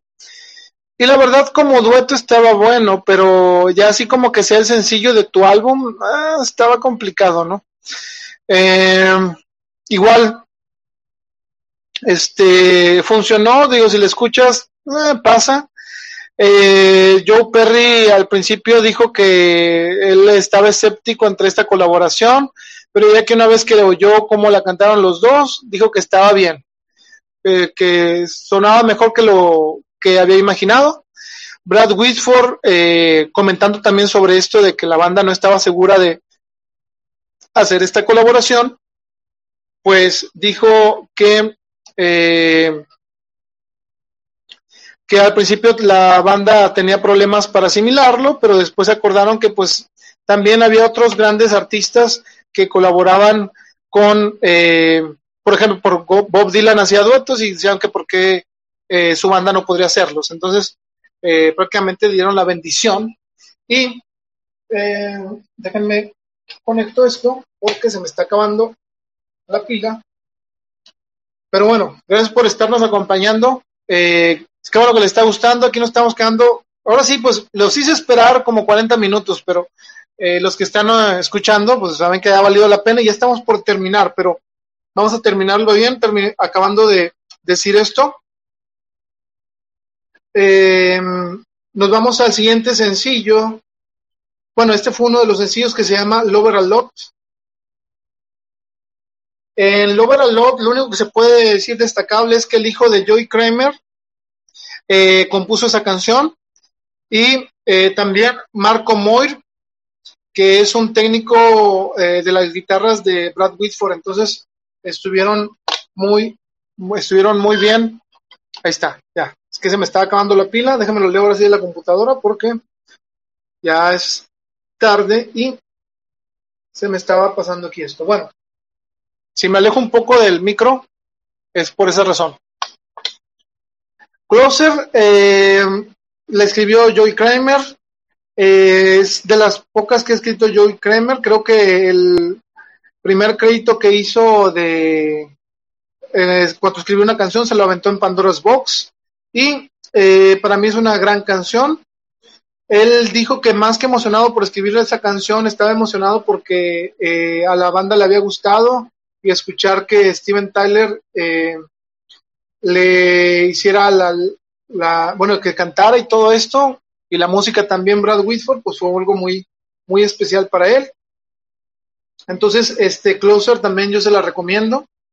Mm, ¿Qué más? Freedom Fighter, esta es una, una interesante canción, eh, algo política, Joe Perry, incluso este está inspirado en un documental que estaba viendo Joe Perry sobre el pues el warlord de Uganda que se llama Joseph Kony, que es el, líder de la de los rebeldes que se llaman Lord Resistance Army. Y bueno, él explicó que esto lo hacía para eh, la gente que exponía su vida al llevar este tipo de, de historias a la luz. Y por eso se llamó Freedom Fighters. Y este pues les pareció que era muy buena muy buena idea y aunque en principio no sabía cómo hacerla pues la inspiración lo lo llevó a, terminarla ahí hay una colaboración con este eh, Johnny Depp y pues bueno eh, Freedom Fighter en lo personal a mí como como canción no me gusta la verdad digo, hay que ser, no digo que sea mala, simplemente no me, no me, no me gusta. Y, y eso que a mí me gustan la mayoría de las canciones que hace Joe Perry. La letra es buena, pero así como que la canción no me gustó. Ahí vemos a eh, Johnny Depp, eh, o Deep, cantando con la banda. Y pues, ¿qué, qué puedo decir de esto? Que, eh, pues afortunadamente a, a Joe Perry escribió lo que quería, hizo una canción interesante. Y bueno, pues habrá gente que sí le guste. Y pues bueno, qué bueno que, digo, porque también uno es fan de la banda, pero como dice Robert, pues no me gustan todas, pues no. Pero este, pues bueno, el chiste es que les, que ellos hayan convencido de, sacar lo que, lo que querían eh, y Joe Perry tomó un tema muy importante como la libertad eh, para, eh, pues prácticamente de prensa y este, y pues bueno, hizo un homenaje para eso. Another Last Goodbye sería una canción que eh, dice Steven Tyler que cada vez que, eh, que se pelea la banda, él eh, se inspira porque se imagina que está rompiendo con alguien. Y bueno, de ahí salió ese sentimiento de ese que se llama Another Last Goodbye.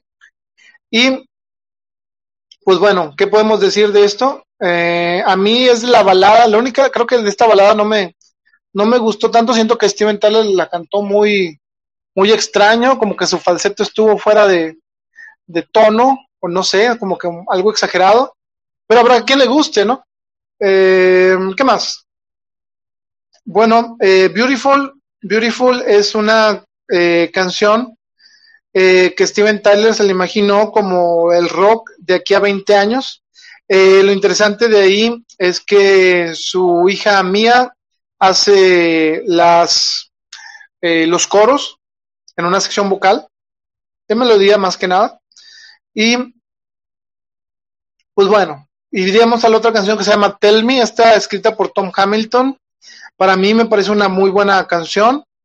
Eh, dijo Tom Hamilton que él se le ocurrió estos cambios de, acordes y que pensó que cuando estaba tocando dijo que por qué no intentaba escribir algunas de las letras y eh, pues eh, le ocurrió la canción de Tell Me y dijo lo siguiente, fue una nueva experiencia para mí, eh, la canción es sobre una, un amor que se pierde, ¿no? Se, bueno, un, digo, ¿cómo podemos decir? Bueno, cuando pierdes un amor, digamos, eh, y este, pero estás casado, bueno, algo otra vez porque me, me distraje un poquito con esto que estoy prendiendo. Bueno, Tom Hamilton dijo sobre esta canción que era sobre una, un amor eh, perdido, pero como él estaba casado desde hace 25 años, su esposa le dijo, ¿tú qué demonios quieres saber sobre eso? Entonces, sí se metió en una bronca con su esposa, lo dijo él, y le dijo, bueno, mira, lo que pasa es que estoy evocando ese sentimiento, eh, así que no es nada personal. Bueno, vamos a creerle a Tom Hamilton. Eh, dice Robert, excelente programa, dice, siempre tuve una duda, sino una inquietud. ¿No crees que Aerosmith imitan mucho a los Stones? Ah, ok, bueno, mira, Robert, eso se aclara um, cuando te das cuenta que Aerosmith a los que estaban imitando eran a los Yardbirds y a Led Zeppelin. Incluso ellos mismos lo dicen. La comparación con eh, los Rolling Stones, yo pienso que es eh, más por el parecido de Steven Tyler físicamente a Mick Jagger que por la manera musical. Por ejemplo, tú pones una canción de los Rolling Stones y trae el sello de los Rolling Stones. Y uno de, uno pones una canción de Aerosmith y sabes que es una canción donde, porque por la simple y sencilla razón que los Rolling Stones no tienen un Brad Whitford en la rítmica, no tienen un Tom Hamilton en el bajo y eh, Charlie Watts se llama. El de los Rolling Stones, el baterista. Yo pienso que es mejor baterista Joy Kramer sobre todo si los ves haciendo solos en los 70s y 80s.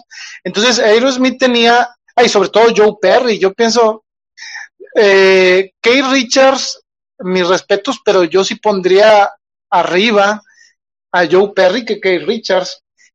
Y de la voz a Steven Tyler arriba de, arriba de eh, Mick Jagger, sí. Donde sí yo pienso que ganan los Rolling Stones es en la marca. Los Rolling Stones posicionaron mejor su marca alrededor del mundo que Aerosmith. Y tenía la gran ventaja también de que salieron antes que ellos. Entonces, este, pero sí sería un buen debate, ¿no? ¿Quién imita a quién? Porque hay un documental, no sé si conozcas a Brian Jones, creo que era, el de los Rolling Stones que fallece, y dicen que todo, que todo lo que hacía Brian Jones lo empezaron a imitar eh, Mick Jagger y Kate Richards, que el que le dio toda esa, toda esa, ¿cómo te digo? Toda esa identidad a los Rolling Stones fue en Brian Jones, pero está, está muy buena, muy muy interesante, Robert, lo que preguntas. Perry imita a Richards. La verdad es que Perry está imitando a Jimmy Page, incluso él lo ha confesado. Tuve a Jimmy Page en los noventas y este, hace cuenta que parece gemelo de, de este, de Joe Perry. Bueno, Joe Perry parece que lo está imitando. Muy parecido a lo que pasó con Slash. Si tú ves en los parados que hace Slash a la hora de tocar la guitarra y los parados que hace Joe Perry a la hora de guitarra se paran igual prácticamente. Y igual Jimmy Page. Y fíjate que algo bien interesante sobre eso, Robert, es que los que yo pienso que han influenciado mucho, eh, ah, mira lo que dice, supuestamente Brian fue asesinado por Jagger, dicen, oye, está bueno, está, estaría bueno, ahorita, está, ahorita que no nos oyen, este, eh, ya son casi la una de la mañana, pero fíjate que estaría bueno, hay, hay que hacer una de esas de que uno, un contra, ¿no? Como que, como hablando de estos temas, me parece, interesante. Pero bueno, Robert, para acabar, eh, ¿qué más te iba, qué más te iba a comentar? Hay una canción que sí se parece mucho a los de los Stones en este disco, por cierto, porque usa coristas eh, y están muy marcados, se llama Out Go the Lights. Si tú escuchas esta canción, ahí sí tú vas a decir, no, sí estaban imitando a los Stones. A mí me pareció muy parecida a algunas canciones de los Rolling Stones. Eso sí, eh, lo que lo que no hay duda es que sí Steven Tyler sí admiraba a los al, a Mick Jagger y todo eso, o sea, eh, pero eh, sí han declarado que musicalmente hablando, yo pienso que eh, imitaban más a los a Led Zeppelin y los Jarvits, pero eso sí, algo que un punto válido en lo que mencionas también es que eh, los Mick Jagger y Keith Richards se denominaron los Glimmer Twins, que son los gemelos inteligentes, y Joe Perry y Steven Tyler, como curándosela, se pusieron los Toxic Twins. Y, y pues sí, siempre han estado el pique en uno con otro, ¿no? Pero bueno, eh, ¿Qué más? ¿Qué más? Oh yeah, bueno, de Oh yeah, ¿qué puedo decir? Eh, ah, ok, eh, Oh yeah le escribió Joe Perry y esta canción la quería cantar Steven Tyler, pero era Joe Perry y habían quedado que Joe Perry la querían eh, cantar hasta que Billy, que es la esposa de Joe Perry, lo convenció de decir, bueno, miras, si él le gusta mucho y le quiere cantar, déjalo que la cante digo, le gustan mucho las letras, así que déjalo que la cante, porque otra vez estaban con broncas de que yo quiero cantar este y otra, y pues, como era de Joe Perry, Joe Perry se imaginaba cantando esa canción, y Tyler, pues, le pidió que se la dejara él. Y entonces, este, pues eso es lo que pasó con esta canción. Love Three Times, que es loop, y 3X seguidas, eh, dice Steven Tyler que esa eh, escribió tratando de hacer un, eh, un comentario, digamos que en doble sentido, pero que la gente siempre lo confundía. Y pues bueno, esta canción hay algo muy, muy interesante, porque para los que no sepan, en este álbum, este Steven Tyler invita a Julian Lennon o Julian Lennon, ¿ah? hijo de John Lennon, a hacerles, a aparecer ahí en eh, algunos, en decir algunas palabras en la canción. ¿Cómo se dio esto? Bueno, dice Steven Tyler que durante el tiempo en que estuvo en el American Idol, este habían asistido a una fiesta en el Box Club en London, Soho, y se este, dice que se estaba quedando en un hotel donde Julian Lennon también se estaba quedando al mismo tiempo que en una mañana, mientras Steven Tyler estaba en la en su eh, baño, ¿qué es? En su shower, baño, en su regadera.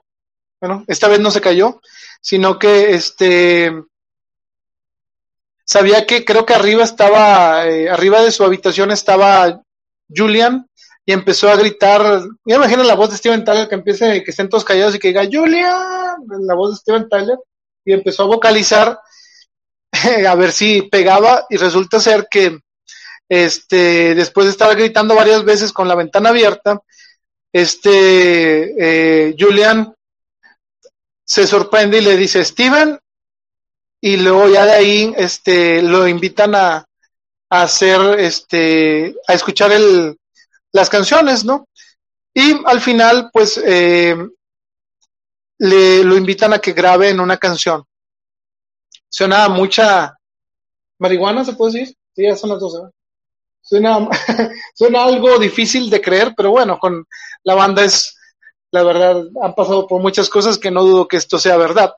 Julian Lennon lo diría en la Rolling Stone sobre esta contribución que este cuando lo invitaron ahí al, a escuchar las canciones, este pues estaba muy emocionado porque a él le gustaba el viejo Aerosmith y dice, pero que cuando escuchó esas nuevas canciones este, le gustaron mucho y lo invitaron a que hiciera armonía en la canción. Y bueno, es todo sobre eso. Y Out Go the Lights, pues simplemente eh, es una canción que se había trabajado, un riff que se había trabajado desde el 1989 para el Pump. Y este, y pues bueno, Street Jesus, que es una de las que sí me gusta también. Street Jesus eh, salió porque eh, Brad Whitford tenía un riff también que tocaba desde hace mucho y Steven Tyler después lo volteó a ver y dijo, ¿y eso qué es? Y eso es algo que siempre toco. Y pues les gustó y finalmente Brad Whitford dijo, ah, me dio mucho gusto que finalmente después de tantos años toqué algo que siempre toco, pero ahora sí les llamó la atención y empezaron a escribir Street Jesus, eh, había, bueno, ¿quién es Street Jesus? Porque sí existió y recientemente acaba de fallecer, creo que no sé si en este o en el año pasado, incluso hicieron un post creo que en la página. Bueno, Street Jesus es un, era un hombre eh, que este, andaba en las calles de Los Ángeles vestido como Jesús y fue la inspiración para Steven Tyler. Dice que él explicó que durante eh, la grabación de esto, iba él a trabajar en el disco todos los días y cuando se acercaba a Fairfax, se llama eso, había un, un, eh, tipo parado que parecía Jesús, que era el Street Jesus, y pues bueno, de ahí sacó esa, esa idea de hacer una canción. Eh, y pues bueno, fue todo, todo sobre esta canción. Esta debuta Joy Kramer, la debutó en la en una estación de radio en Texas en agosto del 2012 como un eh, un promo para este disco, pero recordemos que después se tardaría mucho en escucharlo completo. Pero bueno, ya mínimo eh, si van saliendo canciones antes de llegar a, a la premier del disco.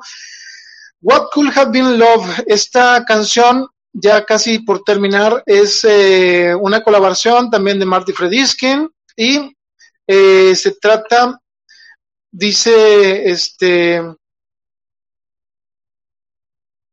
Steven Tyler que eh, Marty y él habían pasado por una por divorcios, ambos con sus parejas, y que esos le, tenía sentimientos encontrados sobre eso eh, sobre cómo eso debía haber sido amor y no lo fue. Y que la, única cosa era, eh, seguro era que no, que no debía, de no deben, habían, eh, iban a terminar juntos. Entonces se le ocurrió hacer una canción sobre eso, lo que pudo haber sido un amor, ¿no?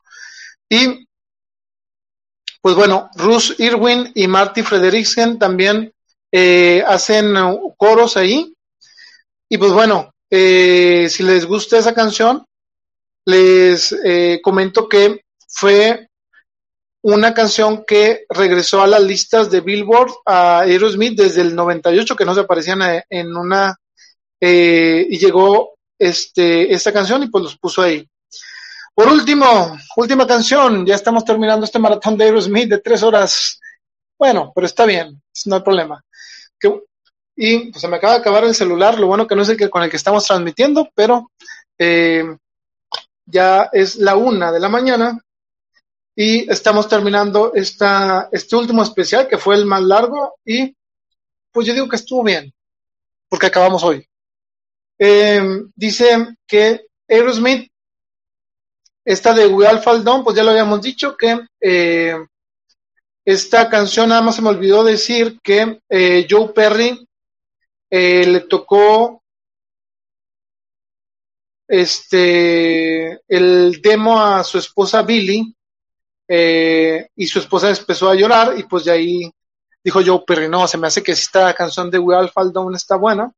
Y pues bueno, entonces esta canción de We All Fall Down, We All Fall Down, perdón, y este, es una de las baladas que para mí se me hace la mejor del disco. No sé por qué no la hayan sacado en sencillo, pero pienso que le debieron de haber dado una oportunidad. Y pues bueno, para finalizar, la crítica, ¿qué dijeron? En pocas palabras, hubo otra vez este, críticos a favor y en contra. Mm, la que les puedo decir, una que hizo Nick Bassett, del The Review, dijo que Legendary Child eh, era un single, bueno, un sencillo brillante, eh, pero sintió que le faltó un poco más a Steven Tyler en la voz.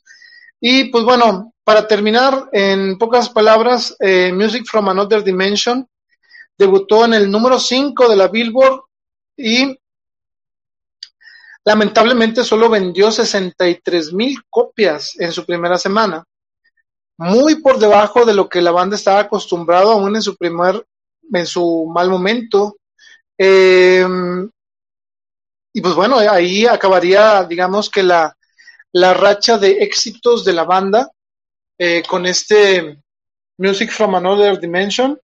Yo espero eh, que nos sigan sorprendiendo en los futuros eh, pues si es que hay, porque fíjense que estuve leyendo ya las últimas, la última información y ya para despedirnos, porque ya es algo tarde. Y lo último que estuve investigando fue que eh, en el 2019, según Steven Tyler y Joe Perry, habían dicho que sí estaban trabajando en un nuevo álbum. Sin embargo, no, este, no, es, no ha sido confirmado algunos más avances. Lo último que supimos fue que Tom Hamilton dijo que iban a hacer un, un box set con todo lo que no había no habían eh, incluido de sus anteriores eh, grabaciones, pero que todavía estaba algo distante. Entonces, eh, pues esto fue desde la estación con Aerosmith, acabamos tres horas con veinte. Claro que bueno, estuvieron las secciones. Para los que no los vieron al principio, pueden escucharnos en Spotify, eh, pueden ir en su carro escuchando Aerosmith, escuchando este eh, podcast. Recuerden que no ponemos música porque eh, Facebook y YouTube se están poniendo muy requisitosos y este estas canciones que les comentamos, eh, escúchenlas y seguro eh, les van a gustar. Compartan esta transmisión. Gracias a todos los amigos de los grupos de en Facebook. Aerofuerza Chile van a estar pasando repeticiones de este especial. Esperemos que les haya gustado. Eh, nos aventamos cinco semanas hablando de Aerosmith y eh, en horas, no sé, probablemente diez horas hablando de Aerosmith. Qué bueno que, claro que como en todas transmisiones puede haber errores. Toda esta información la sacamos de internet, tanto de libros de Aerosmith, de videos, de entrevistas. Hicimos algunas eh, eh, consideraciones acerca de, la, de lo que es cierto y lo que no es cierto. Eh, tratamos de llevar los, las opiniones que eh, encontramos más eh, con un argumento para no tratar de dar una mala información, pero siempre ocurre que se nos puede ir algo. Entonces, hay una disculpa eh, de antemano si se nos fue algún dato. Eh, y gracias, gracias por escucharnos, gracias a nuestro amigo Robert que nos estuvo aquí. Está chido en esto porque lo, aquí que comentamos también había un amigo de, de YouTube cuando hicimos el de YouTube que estábamos comentando, en el que, bueno, estás, eh, esta retroalimentación en vivo que es muy importante, este, es un, es una gran satisfacción estar hablando y eh, ahora sí como que con mi co-conductor, al menos virtual, nuestro amigo Roberto Contreras Cash. Eso, ¿no? A verso sin esfuerzo. Y bueno, cuando regresamos, regresamos el, eh, después del grito, del grito de la productora que va a dar cuando empieza otra vez tarde. Entonces, este, eh, vamos a hablar de los Tigres del Norte, pero todavía vamos a estar subiendo algo, algún, algo material, bueno, perdón, vamos a estar subiendo material de Aerosmith, al menos unos dos, tres días, en lo, en lo que nos acomodamos con lo de los Tigres del Norte. Así que si quieren seguir escuchando a Aerosmith, viendo canciones seleccionadas, eh, vayan a facebook.com eh, diagonal desde la estación, sigan a nuestros compañeros Chirregio 58, espero, si no ya la regué, eh, pero si no busquen a nuestro amigo David, ahí vamos a tener eh, más, eh, más eh, cosas interesantes. Nuestra amiga Rosy regresa, Pepe también anda ya regresando y pues yo eh, pues eh, no regreso porque siempre he estado aquí, entonces no hay bronca. Eh, los veo, ahora no hay, no hay este cortinilla, así que, bueno, sí hay cortinilla, así que solo voy a decir, vámonos antes de que vuelvan por nosotros. Muchas gracias. Nos vemos el próximo domingo.